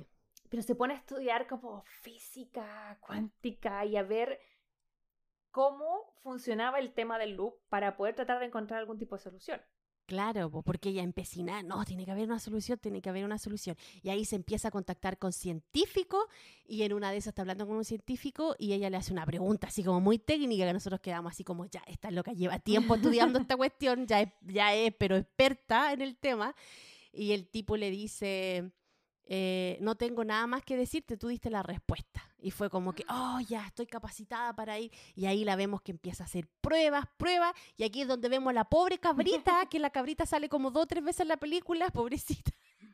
Y no cachamos cuando la cabra. Bueno, la cosa es que, es que llega y hace un montón de experimentos con, con el tema y al final llega la solución. Y claro, la, la solución era de que uno entraba a esta cueva y si hacía una explosión dentro de la cueva, podíais saltar en un salto cuántico y salir como del loop y parar en otra realidad, pero no sabían en qué realidad, po. Si en el pasado, en el futuro, si realmente iban a explotar y se iban a desvanecer en el universo, nadie Sí. cachaba nada. Era como puede llegar Entonces al era pasado. un salto de fe. Sí, básicamente, porque es como al pasado, al futuro o morir. Esa era la, la opción, ¿eh? que porque, claro, ella, experimenta primero, le pone lo explosivo a la cabra, la cabra evidentemente ella corrobora que se va de ese, de ese tiempo y espacio, pero nunca sabemos dónde llega.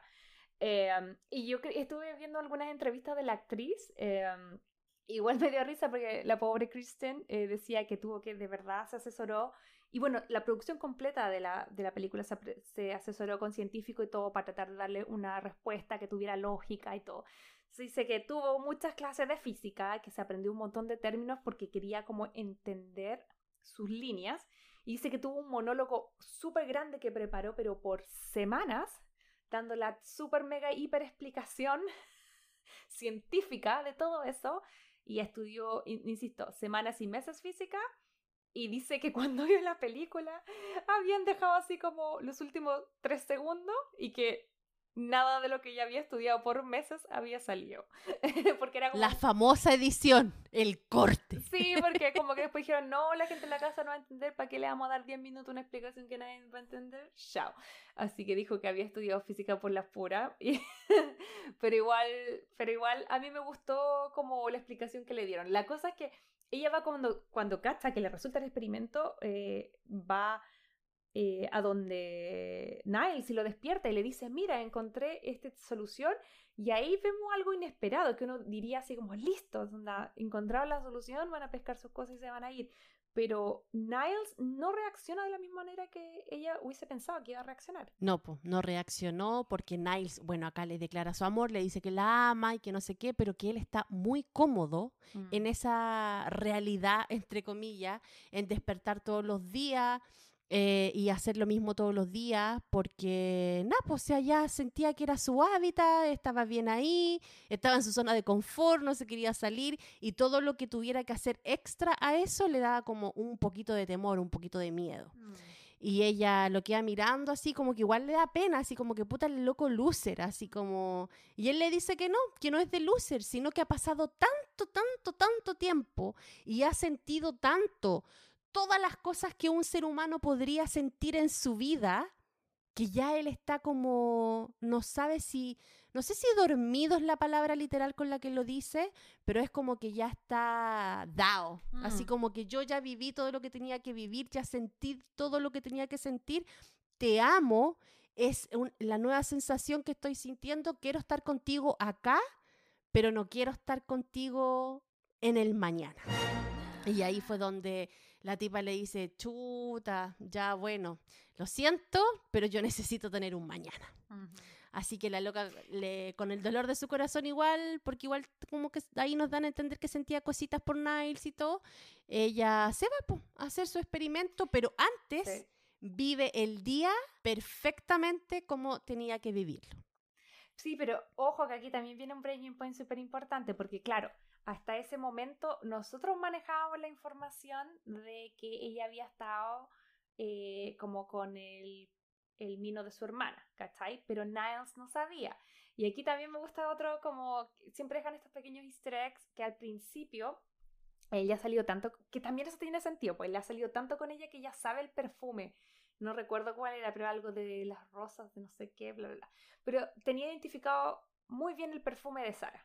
Y tiene una conversación sobre ello al principio de la película.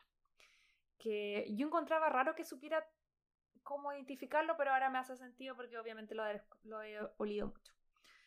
Eh, la cosa es que cuando pasa ese día perfecto que está diciendo la idea, Niles, bueno, están ahí mismo y todo, pero él se va como a carretear como con los eh, otros como invitados, hombre, el novio, otro amigo, y, ahí se da cuenta porque van a la pieza del novio y él se tira a la cama y como que eh, huele la almohada y se da cuenta que la almohada tiene el mismo perfume de Sara.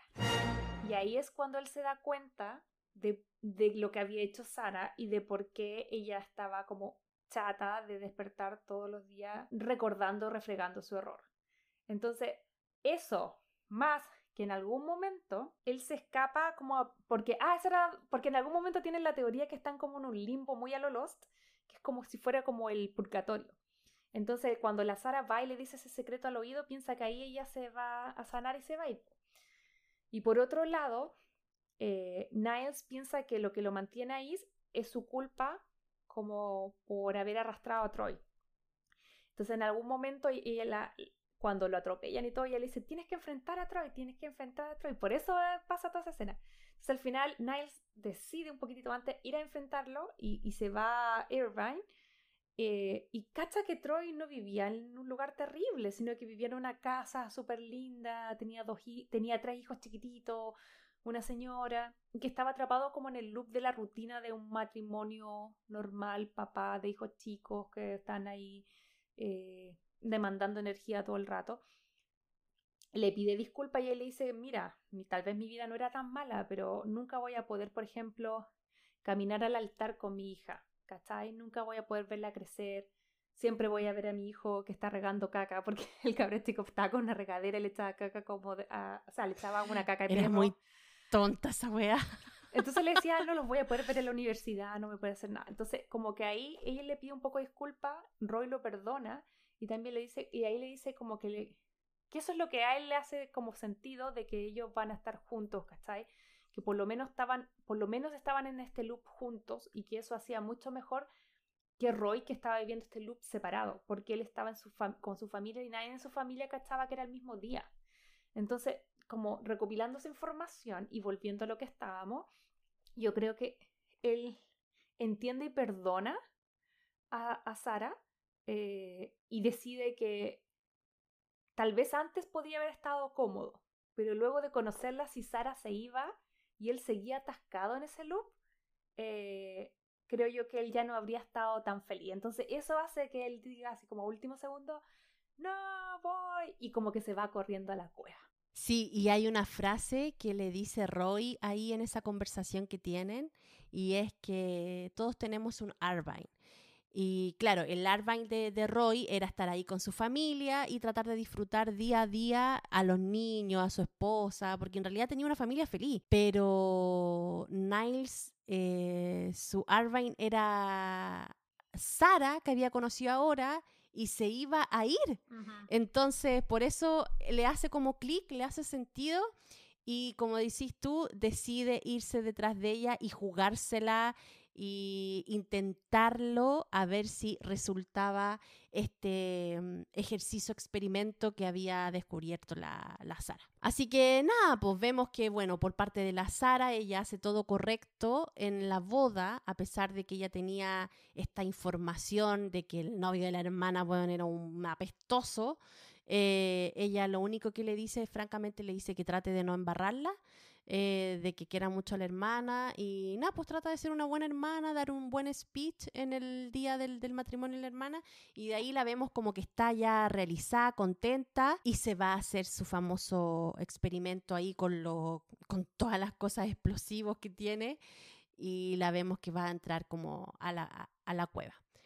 Por otro lado, Niles bueno, se da cuenta de esto, no, tengo que ir tras de Sara, tengo que ir tras de Sara, y la va a buscar, no la encuentra, y al final le pide ayuda a uno de los tipos que en algún momento los había ayudado a, aprender a disparar, y él en una moto lo, lleva donde estaba Sara, que a esta cueva en medio del, desierto, y ahí le dice que quiere irse con ella. Entonces ahí los dos se dan la mano y ahí ella le dice que lo ama mm. también y que nada, pues ahí estaban los dos dando el salto de fe. Oh, sí, porque ahí dice una frase muy linda, que él le dice, ya sé, como que yo amo, eh, podría quedarme aquí hasta la eternidad, pero será antes de conocerte. Y he dice, like, I, I'd rather to die today than live my uh, eternity life without you, que es como, eh, prefiero morir hoy contigo que vivir una eternidad sin ti. Y así como... Esa frase yo la he escuchado antes. Probablemente, super cursi.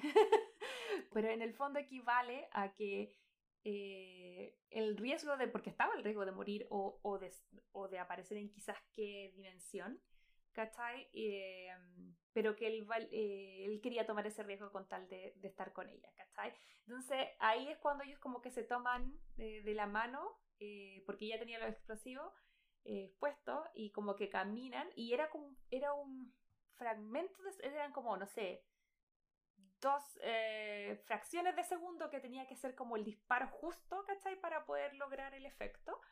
Em, y nada, pues la película vemos que ellos se abrazan, se besan, van hacia la luz y que se aprieta el botón. Y ahí todo se va como un segundo negro y cuando los volvemos a ver, están eh, en, en, una escena icónica que de hecho lo que, lo que ponen en el cartel, que es lo que le había llamado la atención a la idea, están en una piscina de un Airbnb. No sabemos si Airbnb o una casa. Que Era una casa que, ellos se metían porque supuestamente no había nadie. Claro, entonces ellos sabían que por lo menos ese día, el 9 de noviembre, no había nadie. Entonces como que abre los ojos y, y la siguiente escena, no, ni siquiera la siguiente escena de abre los ojos. La siguiente escena es ellos en la piscina, ¿cachai? Como están hablando ahí, no sé qué, y uno dice, ¿funcionó? ¿No funcionó? ¿Se quedaron juntos o no? Y de repente aparece esta familia y dice así como, ¿qué están haciendo en mi casa?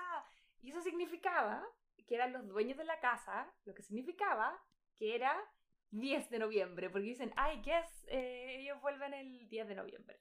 Así que con eso nos damos cuenta de que finalmente funcionó y que habían logrado salir del luz y que obviamente se quedaban juntos porque en un momento ella le dice, ya, ¿y qué hacemos ahora? Y él le dice, tengo que buscar mi perro. Así como, ¿cómo tienes un perro? Dice, sí, es muy peludo. Sí, lo estaba cuidando un vecino y no sé qué era como un shy ahí, como, como peludo.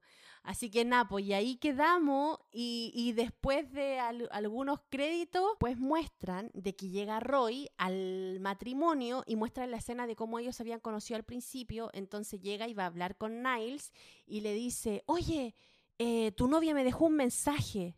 Y él, Niles, lo mira y le dice, eh, ¿quién eres? Así como, no te conozco, ¿por qué me estás hablando así? Y ahí Roy se da cuenta de que el mensaje que le había dejado Sara, porque Sara antes de hacer todo esto llama por teléfono a Roy, le deja un mensaje y le dice la solución de cómo poder salir del loop. Entonces ahí él dice, hoy lo logró, así como que la hicieron. Entonces aquí también nos dejan claro de que Roy en algún momento también iba a hacer lo mismo, iba a poder salir del loop. Y ojo, que eso es muy gracioso porque es una escena post-crédito. Bueno, hay que decir que ese es el fin de Pond Spring bravo, sí, en fin. Y, y, decir que no todo el mundo había visto esa escena post crédito. Entonces no todo el mundo cachaba que Roy tenía la posibilidad de salir. Que ojo, que tampoco nos muestran, nos insinúan que tiene la posibilidad de salir, pero es un final abierto, no sabemos si finalmente claro. va a Y ahora que él quiera salir porque estaba muy cómodo después en su en su situación también como, como Niles. Lo cual me parece bacán y por eso yo creo que esta película es tan buena porque yo creo que dependiendo de quién la vea y en qué instancia está, como que interpreta cosas súper distintas. Así que tengo que preguntarte primero, Aide querida, ¿qué te pareció esta película? ¿Con qué sensación te quedas? Eh, ¿Qué te pasó viendo Palm Spring? Ay, me pasaron tantas cosas. Primero, para mí esta es una película que habla de la vida en matrimonio. Así la entendí yo, así la leo. Por algo la película se basa siempre en una fiesta de matrimonio y para mí Niles es la típica persona que está metida en un matrimonio y que está ahí plano, que no hace nada, que ya quedó en ese matrimonio, que no hay ni alto ni bajo, que cuando uno dice, no, sí, no, ya me quedo aquí porque ya no hay nada más que hacer y no sé qué, esos matrimonios fomes que no avanzan, que no, que no evolucionan y, y que están tan cómodos así que prefieren no hacer nada para mí Niles es eso, ¿cachai? Ese tipo de gente. Y para mí Sara es las personas que no, pues que quieren que un matrimonio siga teniendo cosas, siga siendo entretenido, siga teniendo desafíos y que tengan realmente un mañana, porque cuando tú estás casado, igual es súper fácil caer en la rutina y quedarte ahí atascado, especialmente cuando ya tenía una vida de hijos, trabajo eh, y responsabilidades de casa, ¿cachai? Como que tú decís, no, mientras menos me mueva, menos haga cuestión, mejor, porque ya el trabajo me cansa, ya los niños me cansan, entonces mejor me quedo aquí. Pero en realidad la pasión, la cosa de ir a buscar la vida, vivir la vida, es como... Se te van los años pensando eso, pues, ¿cachai? Y, y, y para mí eso es lo que me deja esta película. Es como todo lo que un matrimonio podría llegar a ser si es que no te movís, ¿cachai? Y hay muchas personas que quedan muy cómodas así y no se dan cuenta nunca en su vida de que estuvieron así. Mm. y porque Roy en algún momento se tira una frase clave cuando recién conoce al Niles la, la, primera vez y que él le dice un speech y un pensamiento de cómo él creía que era el matrimonio. Confucius said marriage is a bottomless pit of sorrow that makes you forget who you are. He did not. But there is a bottom, my friend, and it is a fucking dark place. Por eso al, al, Niles le sorprende de que él haya estado tan felizmente casado y que hubiera tenido esta esposa maravillosa y este hijo maravilloso, porque el speech que le da él del matrimonio es como que es una cosa que te deja atrapado, es una cosa que casi no era buena y que lo único que hacía era como que te quitaba los, tus mejores años de vida y que no sé qué. E, era como un, un speech bien negativo, ¿cachai? Entonces, por eso cuando Niles llega y le dice, oye, pero si tenía un matrimonio excelente, ¿por qué reclamabais? ¿Cachai? Entonces, para mí esa es la sensación que me deja. Es todo el rato cómo es un matrimonio o cómo podría ser un matrimonio. Eso para mí es la película. Oye, qué interesante lo que me acabas de decir, porque te juro que yo vi la misma película que tú y no me pasé nunca es que fuera sobre matrimonio. Es como, yo me pasé... Yo, la, yo la leo así todo el rato. No, pero por eso te digo que a esto voy y esto es lo interesante. Yo creo que es de ese tipo de películas que es mucho más existencialista y, si bien es una rom-com, si bien te ríes, eh, de hecho nosotros eh, lo le enfatizamos que ojalá la puedan ver porque nosotros nos saltamos todas las partes graciosas que es mejor verla, ¿cachai? Que, que contarlas, pero em, creo yo que al final la fórmula y de lo que sí concuerdo contigo que habla es que tiene que ver con la rutina, tiene que ver con el dejarse estar, tiene que ver con la zona de confort pero yo no lo veo con que tenga que ver como que solamente con el matrimonio. Yo no me pasé para nada ese rollo. De hecho, como cuando lo hablamos antes de partir, fue como, oh, me gustó que, que lo hayáis visto de otra forma. Yo lo vi más como el tema de estar atrapado en la rutina en general, en la vida. ¿Cachai? Más como de, de, de cómo tú te puedes estancar en tus deseos, de ya sea una carrera, ya sea una familia. O sea, en el matrimonio puede ser una de las cosas en las que te puedes estancar, pero yo creo que la película habla del estancamiento en general. Cuando le quitas la inmortalidad, el hecho de que ellos no mueran, porque podían despertar el mismo día, pero morir. ¿Cachai? Y se acabaría todo. Pero el hecho de que sean inmortales y que además estén pegados en un tiempo y espacio hace que todo sea antinatura con respecto a la vida. Entonces yo, lo yo me fui como en otra bola. Encontré que esta era la película más existencialista de quiénes somos, de dónde venimos, porque estamos aquí, para dónde vamos. ¿Cachai? Como que siento yo que para mí, por ese lado me, pescó. Y siento que como coincidencia de la vida, eh, creo que el hecho de que haya sido estrenada en una época de pandemia hace que todos fuéramos Niles y Sara. Porque en el fondo yo esa lectura tomé. El matrimonio es una de las formas en lo que uno a lo mejor puede caer en una rutina y no sé qué. Pero yo creo que hay un montón de cosas, otras cosas que no puede caer en una rutina. Y yo siento que cuando nosotros estábamos en plena pandemia, nos levantábamos sin salir de la casa, trabajábamos de la casa, pedíamos comida, no sé qué, eran todos los días iguales. Y yo creo que todo el 2021 para mucha gente era el día de la marmota, ¿cachai? Como lo mismo que sale acá. Todos los días. Totalmente. Despertarte en el mismo lugar, con las mismas personas, ¿cachai? Haciendo lo mismo. Eh, yo creo que la pandemia eh, o, reafirmó relaciones o terminó relaciones, ¿cachai? Em, entonces yo siento que las ganas de salir de ese momento eh, son lo que representan estos dos personajes. Y también me parece súper interesante porque yo me fui una bola mucho más pandémica que matrimonial. Y yo decía como, eh, Niles es como a lo mejor de esas personas que dentro de la pandemia encontraron como su zona de confort eh, donde a lo mejor empezaron, ¿sabéis qué? Voy a trabajar de la casa, ¿sabéis qué? No voy a hacer esto, ¿sabéis que estoy cómodo acá? ¿Sabéis que no sé qué? Eh, y como que, porque eso es una realidad, yo no la estoy juzgando, pero también hay mucha gente que desde la pandemia en adelante se quedó mucho más en la casa y mucho más en la rutina que antes. Y por otro lado hubo gente que estaba absolutamente desesperada por salir, por volver a la rutina, porque las cosas volvieran a ser como antes, por que se habló mucho de la nueva normalidad. ¿Cachai? Y yo siento que eso también lo representaba el personaje de Sara. Y yo no creo que mm. ninguna de las dos posturas está mm, ni bien ni mal, sino que son complementarias, ¿cachai? Entonces yo creo que esta película además vino en un momento súper potente donde todos nos podíamos conectar con el sentido de rutina, de aburrimiento, eh, de que todo no tuviera sentido.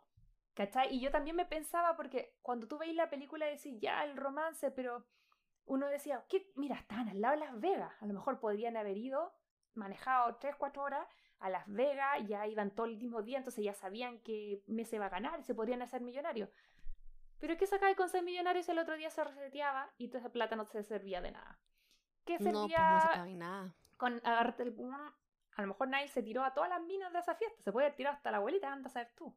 ¿De qué servía si el otro día nadie, nadie lo recordaba? ¿Cachai? Entonces ahí tú lo ves como eh, Niles cuando lo muestran al final y supuestamente está en el, en el primer día, está como con terno, ¿cachai? Está como con, está formal, está elegante, a él, a él le importaba ir.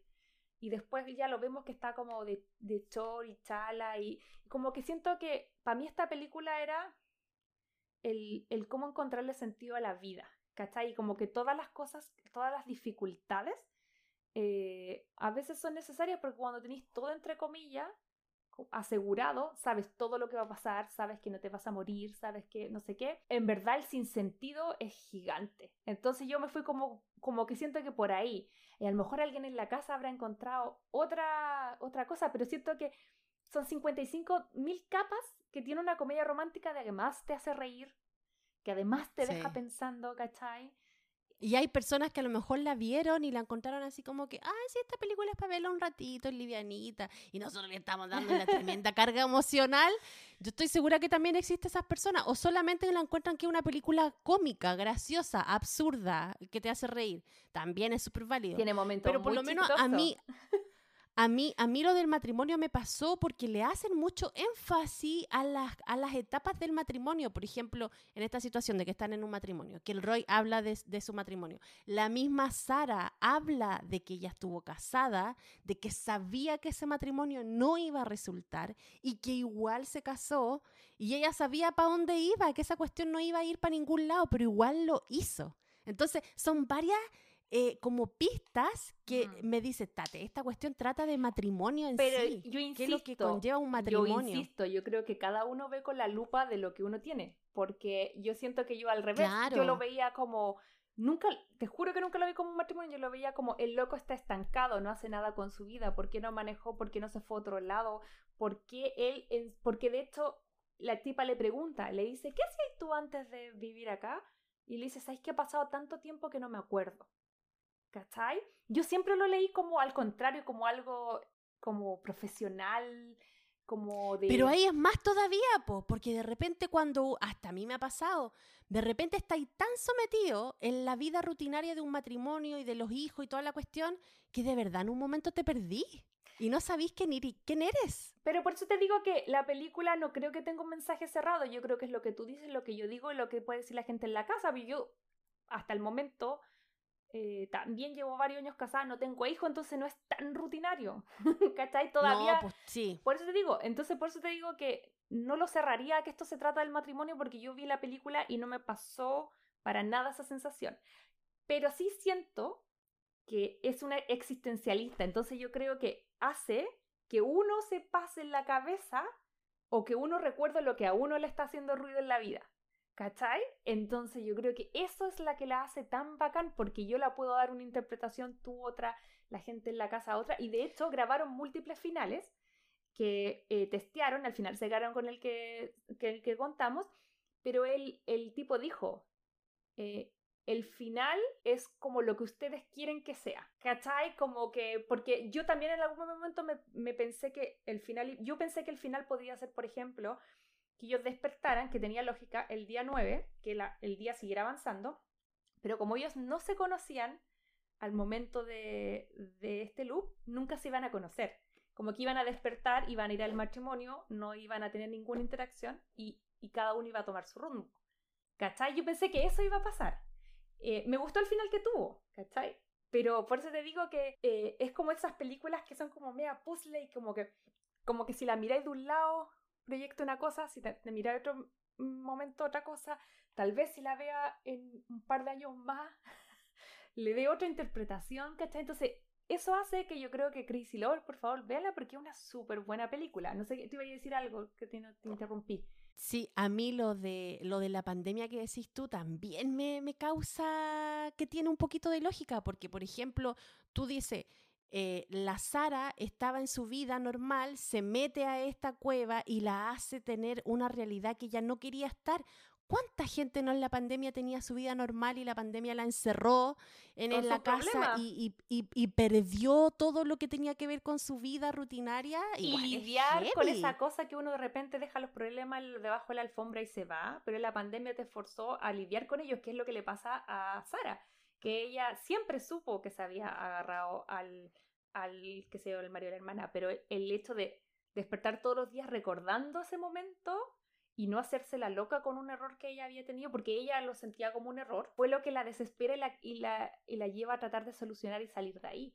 Entonces, Sí, yo creo que esta película, así como, insisto, es una súper joyita. No, Además, ese- la química entre los actores, de querida, ¿qué te parecieron ellos dos? Me encantan, me encantan los dos. Yo, de verdad, la actriz que hace de Sara, me encanta su expresión. Ella es súper expresiva con los ojos. Mm. Ella actúa con su mirada, actúa con los ojos. Y tiene esta mezcla como perfecta entre como persona súper tímida, pero que tiene caras de como un poco de horror, que tiene unas expresiones de sorpresa, así como que tú le estás creyendo, Juan, que tiene una sorpresa.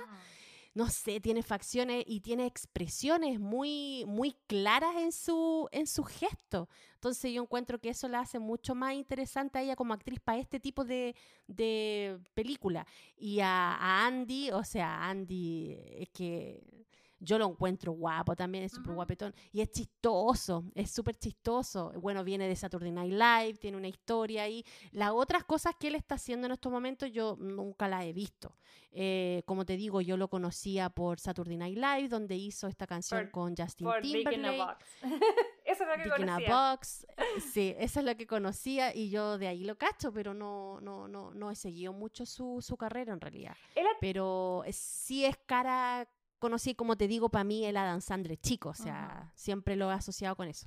Sí, él ha tenido una carrera bien fructífera, como tú decías, eh, él estuvo muchos años en SNL, era como en el fondo el Pete Davidson de la época, eh, yo creo que él es un poquitito mayor que nosotros, de tener 40 y algo, pero igual yo creo que es joven, yo creo que en el 2005 me parece que parte en SNL, eh, y entra como escritor, después de un par de años lo hacen actuar, y ahí le va súper bien, y él creo que representa una época donde eh, SNL o Saturday Night Live, que lleva acá en Estados Unidos millones de años, empieza un poco a eh, abrirse camino en YouTube. Y él empieza a hacer muchos sketches y cosas, ¿cachai? De Saturday Night Live para YouTube. Y ahí empieza a enganchar un público nuevo, porque ya no todo el mundo se sentaba a las 10 de la noche un sábado, ¿cachai? A ver tele, sino que empieza a enganchar por ahí y le va súper bien. Y está ahí hasta el año 2012, donde él dice que ya era como mucha la rutina porque igual eso era como muy demandante, decía que dormía mal, comía mal, porque tenía que estar, cuando todo el mundo está relajado, él estaba trabajando.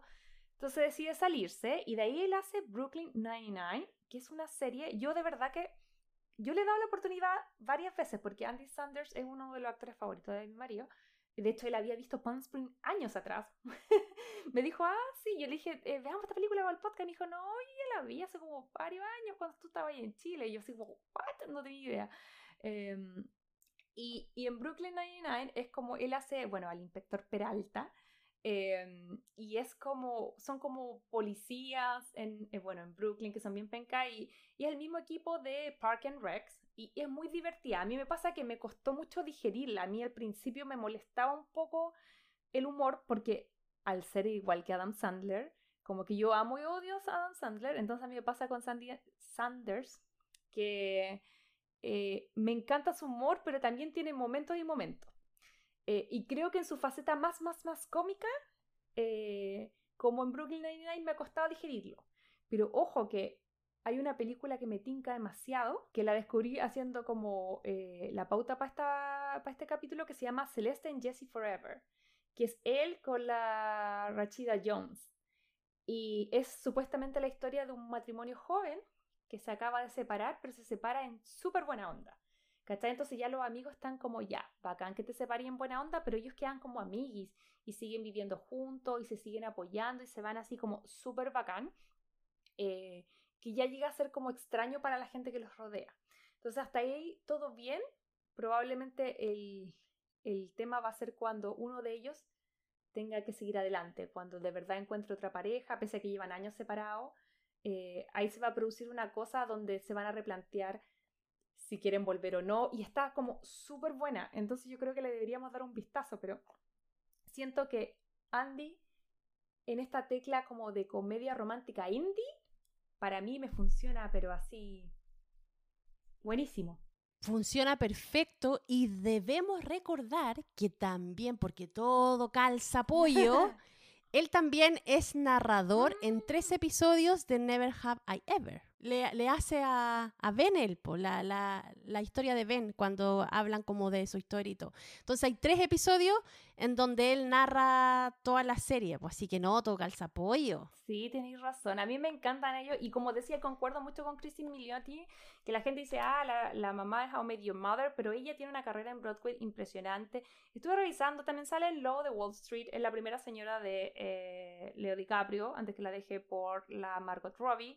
Sale en Third Rock, sale en Mindy Project, eh, que me encanta su personaje ahí, sale en Black Mirror, eh, sale, como decíamos antes, en Made for Love, que es la que recomendamos, y ahora tiene una, eh, me parece que una película, tiene un nuevo proyecto que no sé si es película o serie, que se llama The Resort, donde también comparte crédito con harta gente famosa, entonces, al final es loco porque uno piensa que no tiene tanta carrera, pero la chica lleva harto rato y tiene hartas cosas importantes. Y, y, como que lo comentamos antes de empezar a grabar, nuestra sensación es que ella es, es como. Si la soy de Chanel es como la chica de los sueños alternativa, la Christine Miliotti es como la alternativa de la alternativa. es como, como de real alternativa, porque soy Chanel igual es más mainstream. Pero. Y aparte que, weón, no se nota su edad. O sea, yo podría verla actuar como una niña de 16 años o Sí. una señora de 40. Bueno, y podría hacer perfectamente todos esos papeles. Sí, es bacán y además canta hermoso, por eso estuvo en Broadway harto tiempo. De hecho, creo que está nominado Sí. un Tony y no sé si tiene un Grammy, eh, pero onda canta muy bonito. Eh, así que no, menciono rosa para ella. Y además quiero también eh, rescatar mucho el personaje de Roy, que es eh, J.K. Simon, que yo creo que la gente lo tiene más fresco con Whiplash, que es como el- ese director de orquesta súper pesado.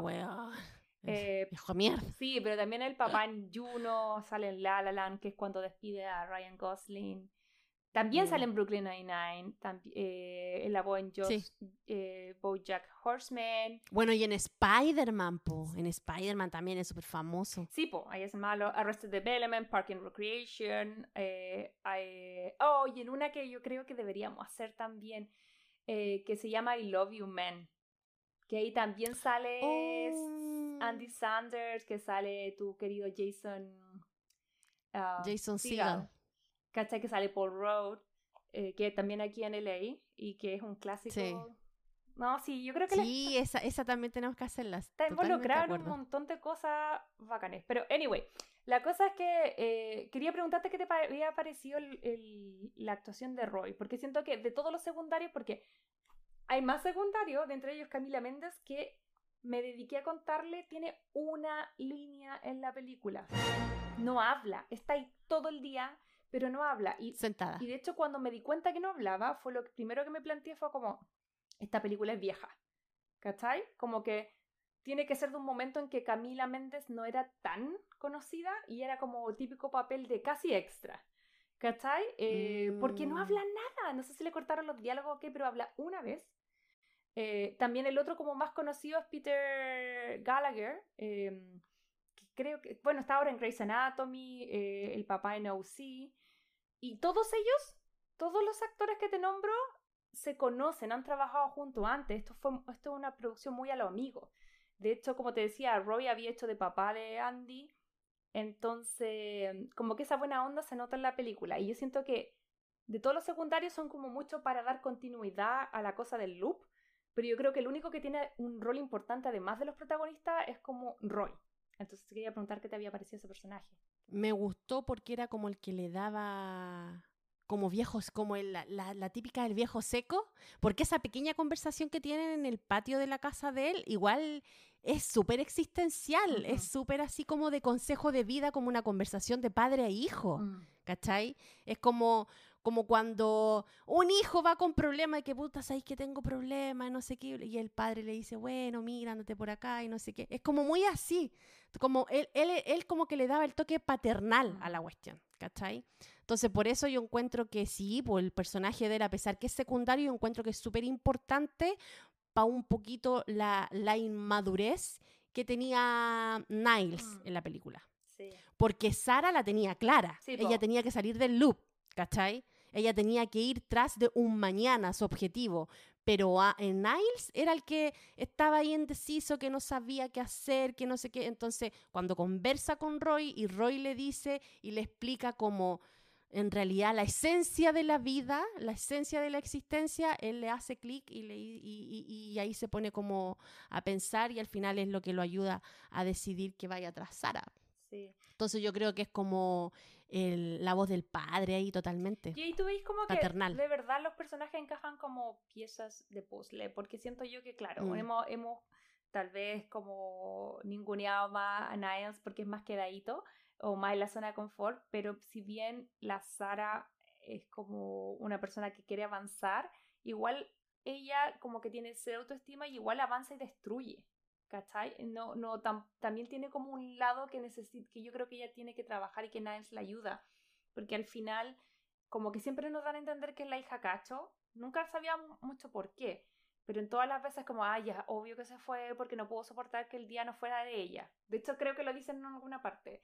Y después como, como que, ah, ya, de nuevo está haciendo escándalo. Y como que tú puedes cachar que si bien ella tiene esa cosa puching de vivir la vida, tampoco mide mucho las consecuencias, e igual fracasó en su matrimonio, igual se metió con el, como que no, vivía demasiado en el mañana, sin pensar tan como en qué estaba dejando la embarrada en el momento.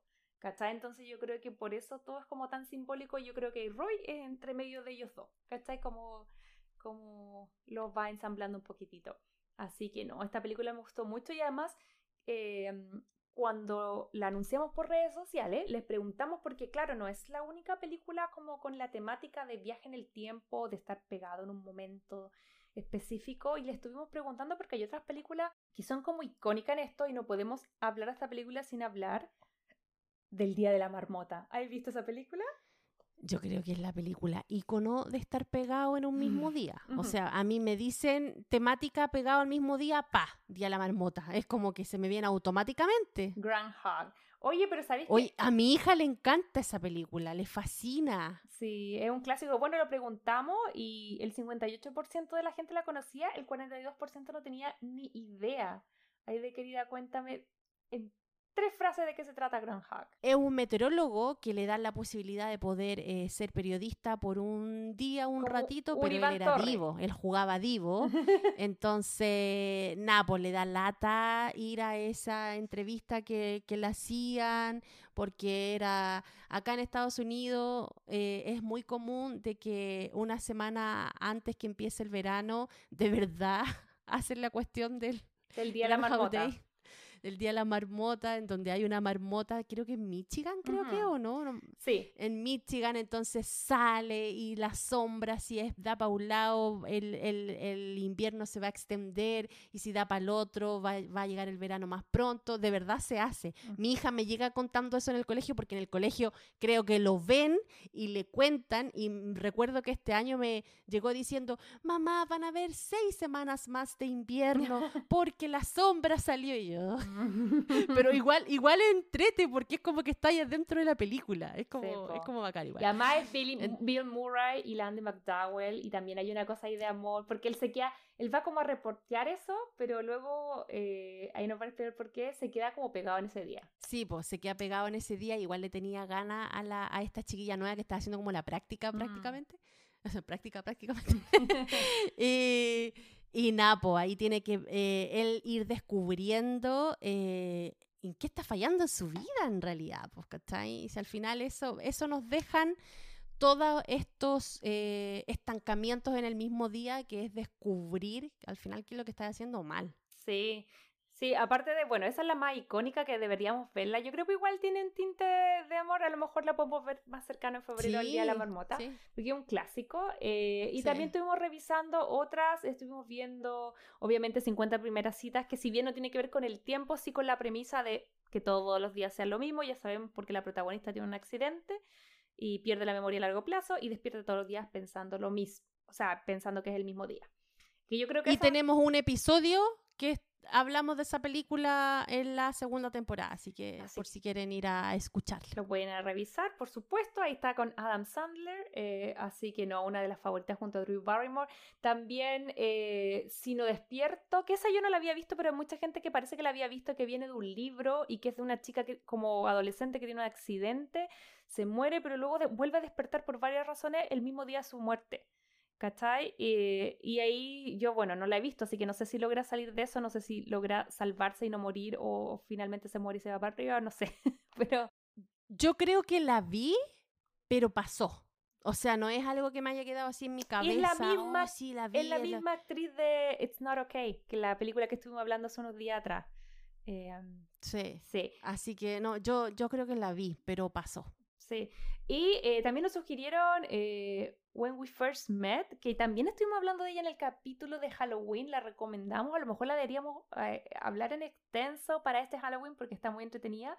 bueno, y en ese caso podemos encontrar a Divine y también a la Alexandra Daddario, que, que también ahí se quedan como pegados, o sea, más que quedar pegado, él a través de una máquina de sacar fotos logra volver al día donde la quiere conquistar y cada vez que vuelve afecta el futuro. Así que hay hartas películas, yo creo que hay todo un subgénero de amor y eh, en el tiempo, bueno, About Time y un montón de otros clásicos donde juegan mucho con el tema de enamorarse y de volver a vivir el mismo día.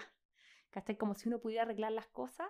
Eh, en algunas afecta lo que pasa, en otras no. Pero yo creo que sumando y restando, de verdad que esta película a mí me encantó. Eh, es una joyita escondida en Hulu. Vean, eh, insisto, revisen según su lugar, porque podría estar también en Amazon o podría estar también en Netflix. Pero háganse un favor y véanla, ríanse. Yo creo que omitimos en términos de, contar la historia, omitimos todas las partes chistosas, que también están muy buenas, que es mejor verla que contarlas, ¿cachai?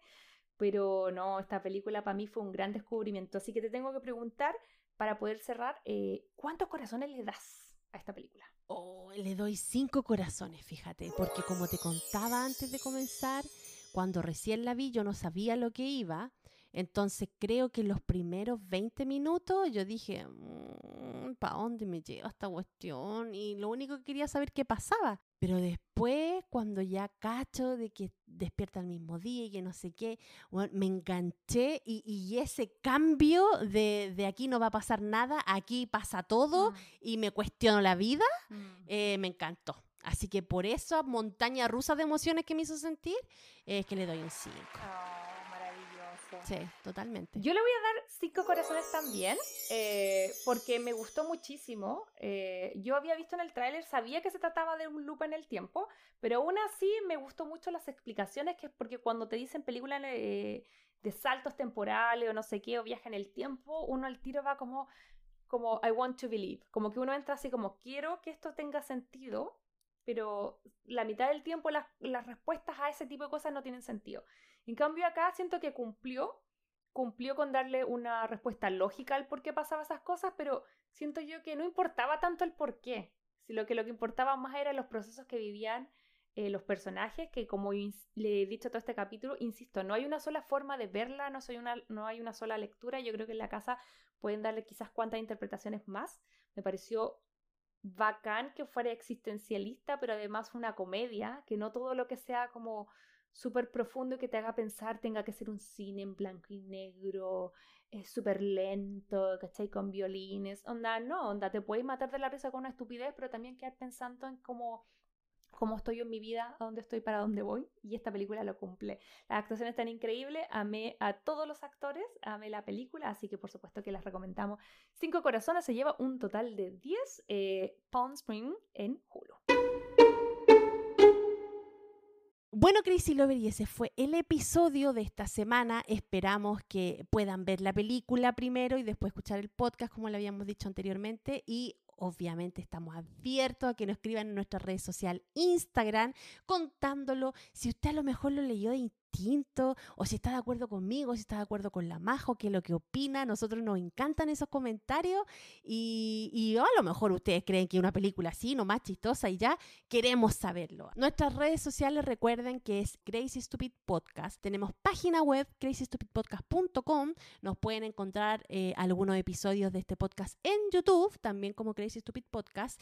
Y recordarles que si están escuchando en Spotify, nos pueden ver en formato video podcast y también nos pueden escuchar en Apple Podcast y Google Podcast. No la estrellita. Dicho esto, no la estrellita y ah, apretar seguir. Y las estrellitas y apretar seguir en la plataforma que usted nos escuche, pero en Spotify recuerde que nos pueden evaluar con las estrellitas que usted cree que este podcast se merece humildemente. Y eh, no vamos a hacer recomendado esta semana porque tenemos un anuncio que darles.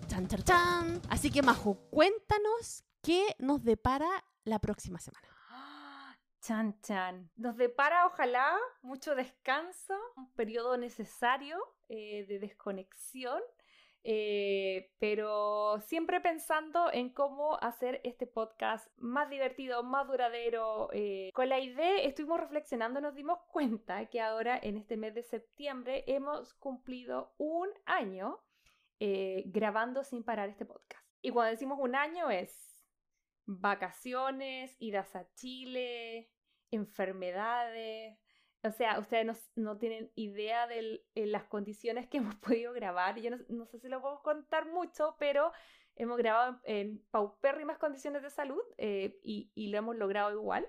Em, y estamos súper felices y lo hacemos desde el cariño, porque nos encanta este proyecto, nos divierte, amamos el, poder estar eh, semana a semana conectando con ustedes, hablando de las cosas que nos gustan, eh, pero eh, el cansancio después de un año se siente. Así que con la idea dijimos, ¿qué tal si nos tomamos unas pequeñas vacaciones en el mes de septiembre? para poder recargarnos de energía, como les decíamos, pensar más proyectos, a ver si podemos subir por fin todos los capítulos perdidos a YouTube, que no nos daba el tiempo de toda la semana, se iban creando cosas nuevas y, ahí quedamos en un loop eterno donde nunca subíamos nada. Pero ojo que eh, por supuesto que no nos vamos a ausentar sin dejarles algún tipo de regalito, alguna cosa y de querida. Entonces cuéntale por favor a los Crazy Lovers eh, sobre algunos capítulos especiales que estamos preparando, con cuánta frecuencia nos pueden escuchar y, y cuándo podríamos o pensamos, planeamos estar de vuelta.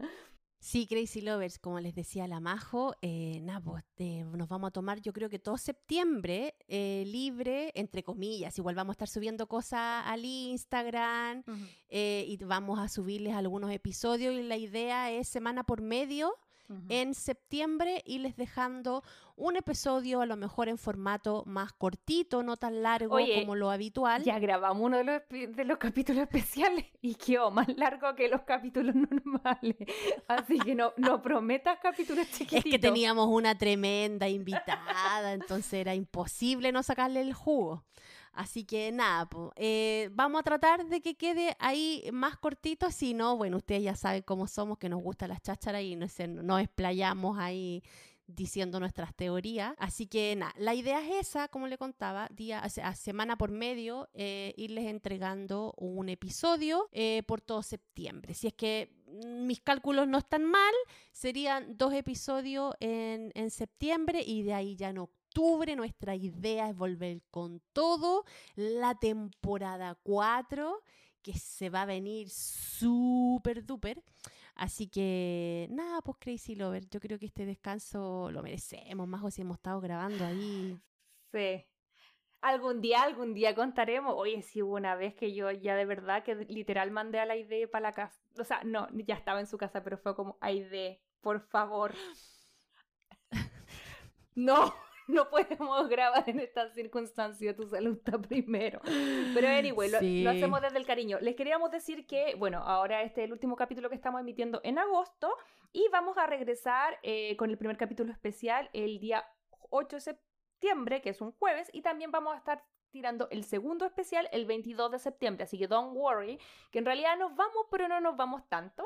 Les vamos a dejar dos capítulos que ya grabamos el primero y está buenísimo, no les vamos a dar detalles todavía porque queremos que sea una sorpresa, pero atento a las redes sociales. Em, Así que nada, pues como le decía la AIDE, esperamos estar de vuelta, ojalá eh, en octubre, no sabemos principio o mediados, y vamos a ver, pero vamos a volver con todas las pilas puestas, con todas eh, las películas, las canciones, la energía, nuevas secciones, eh, espero que con nuevos videos en YouTube y con las mismas o quizás más ganas de poder seguir revisando el amor en el cine y la televisión. Así que por favor, espérennos, revisen los especiales y nos vemos muy prontito con la temporada 4 Crazy Lovers de este subpodcast, Crazy Stupid Podcast. Un besito gigante. Y de querida, la veo levantando la mano. Hay muchos crazy lovers que dicen, oigan chiquillas, la empecé a escuchar, pero estoy escuchando desde el principio. Así que para todas aquellas que no están escuchando desde el principio, van a tener más que tiempo para ponerse al día con todos los episodios. Así que nada, pues esperamos que cuando volvamos en octubre estemos todos ahí con ganas, energía de seguir haciendo este contenido que lo hacemos desde, desde todo el cariño y todo el amor hacia ustedes y para ustedes. Así es, así que dicho esto, nos despedimos, nos vemos muy pronto, ojalá en octubre. Un besito gigante, que estén súper bien y que tengan un excelente septiembre. Chao, chao. Que pasen un feliz 18. Chao, chao. Ahí nos veremos comiendo empanadas. Adiós. Adiós. Si te gustó este podcast, recuerda seguirnos en Spotify, Apple Podcast y Google Podcast.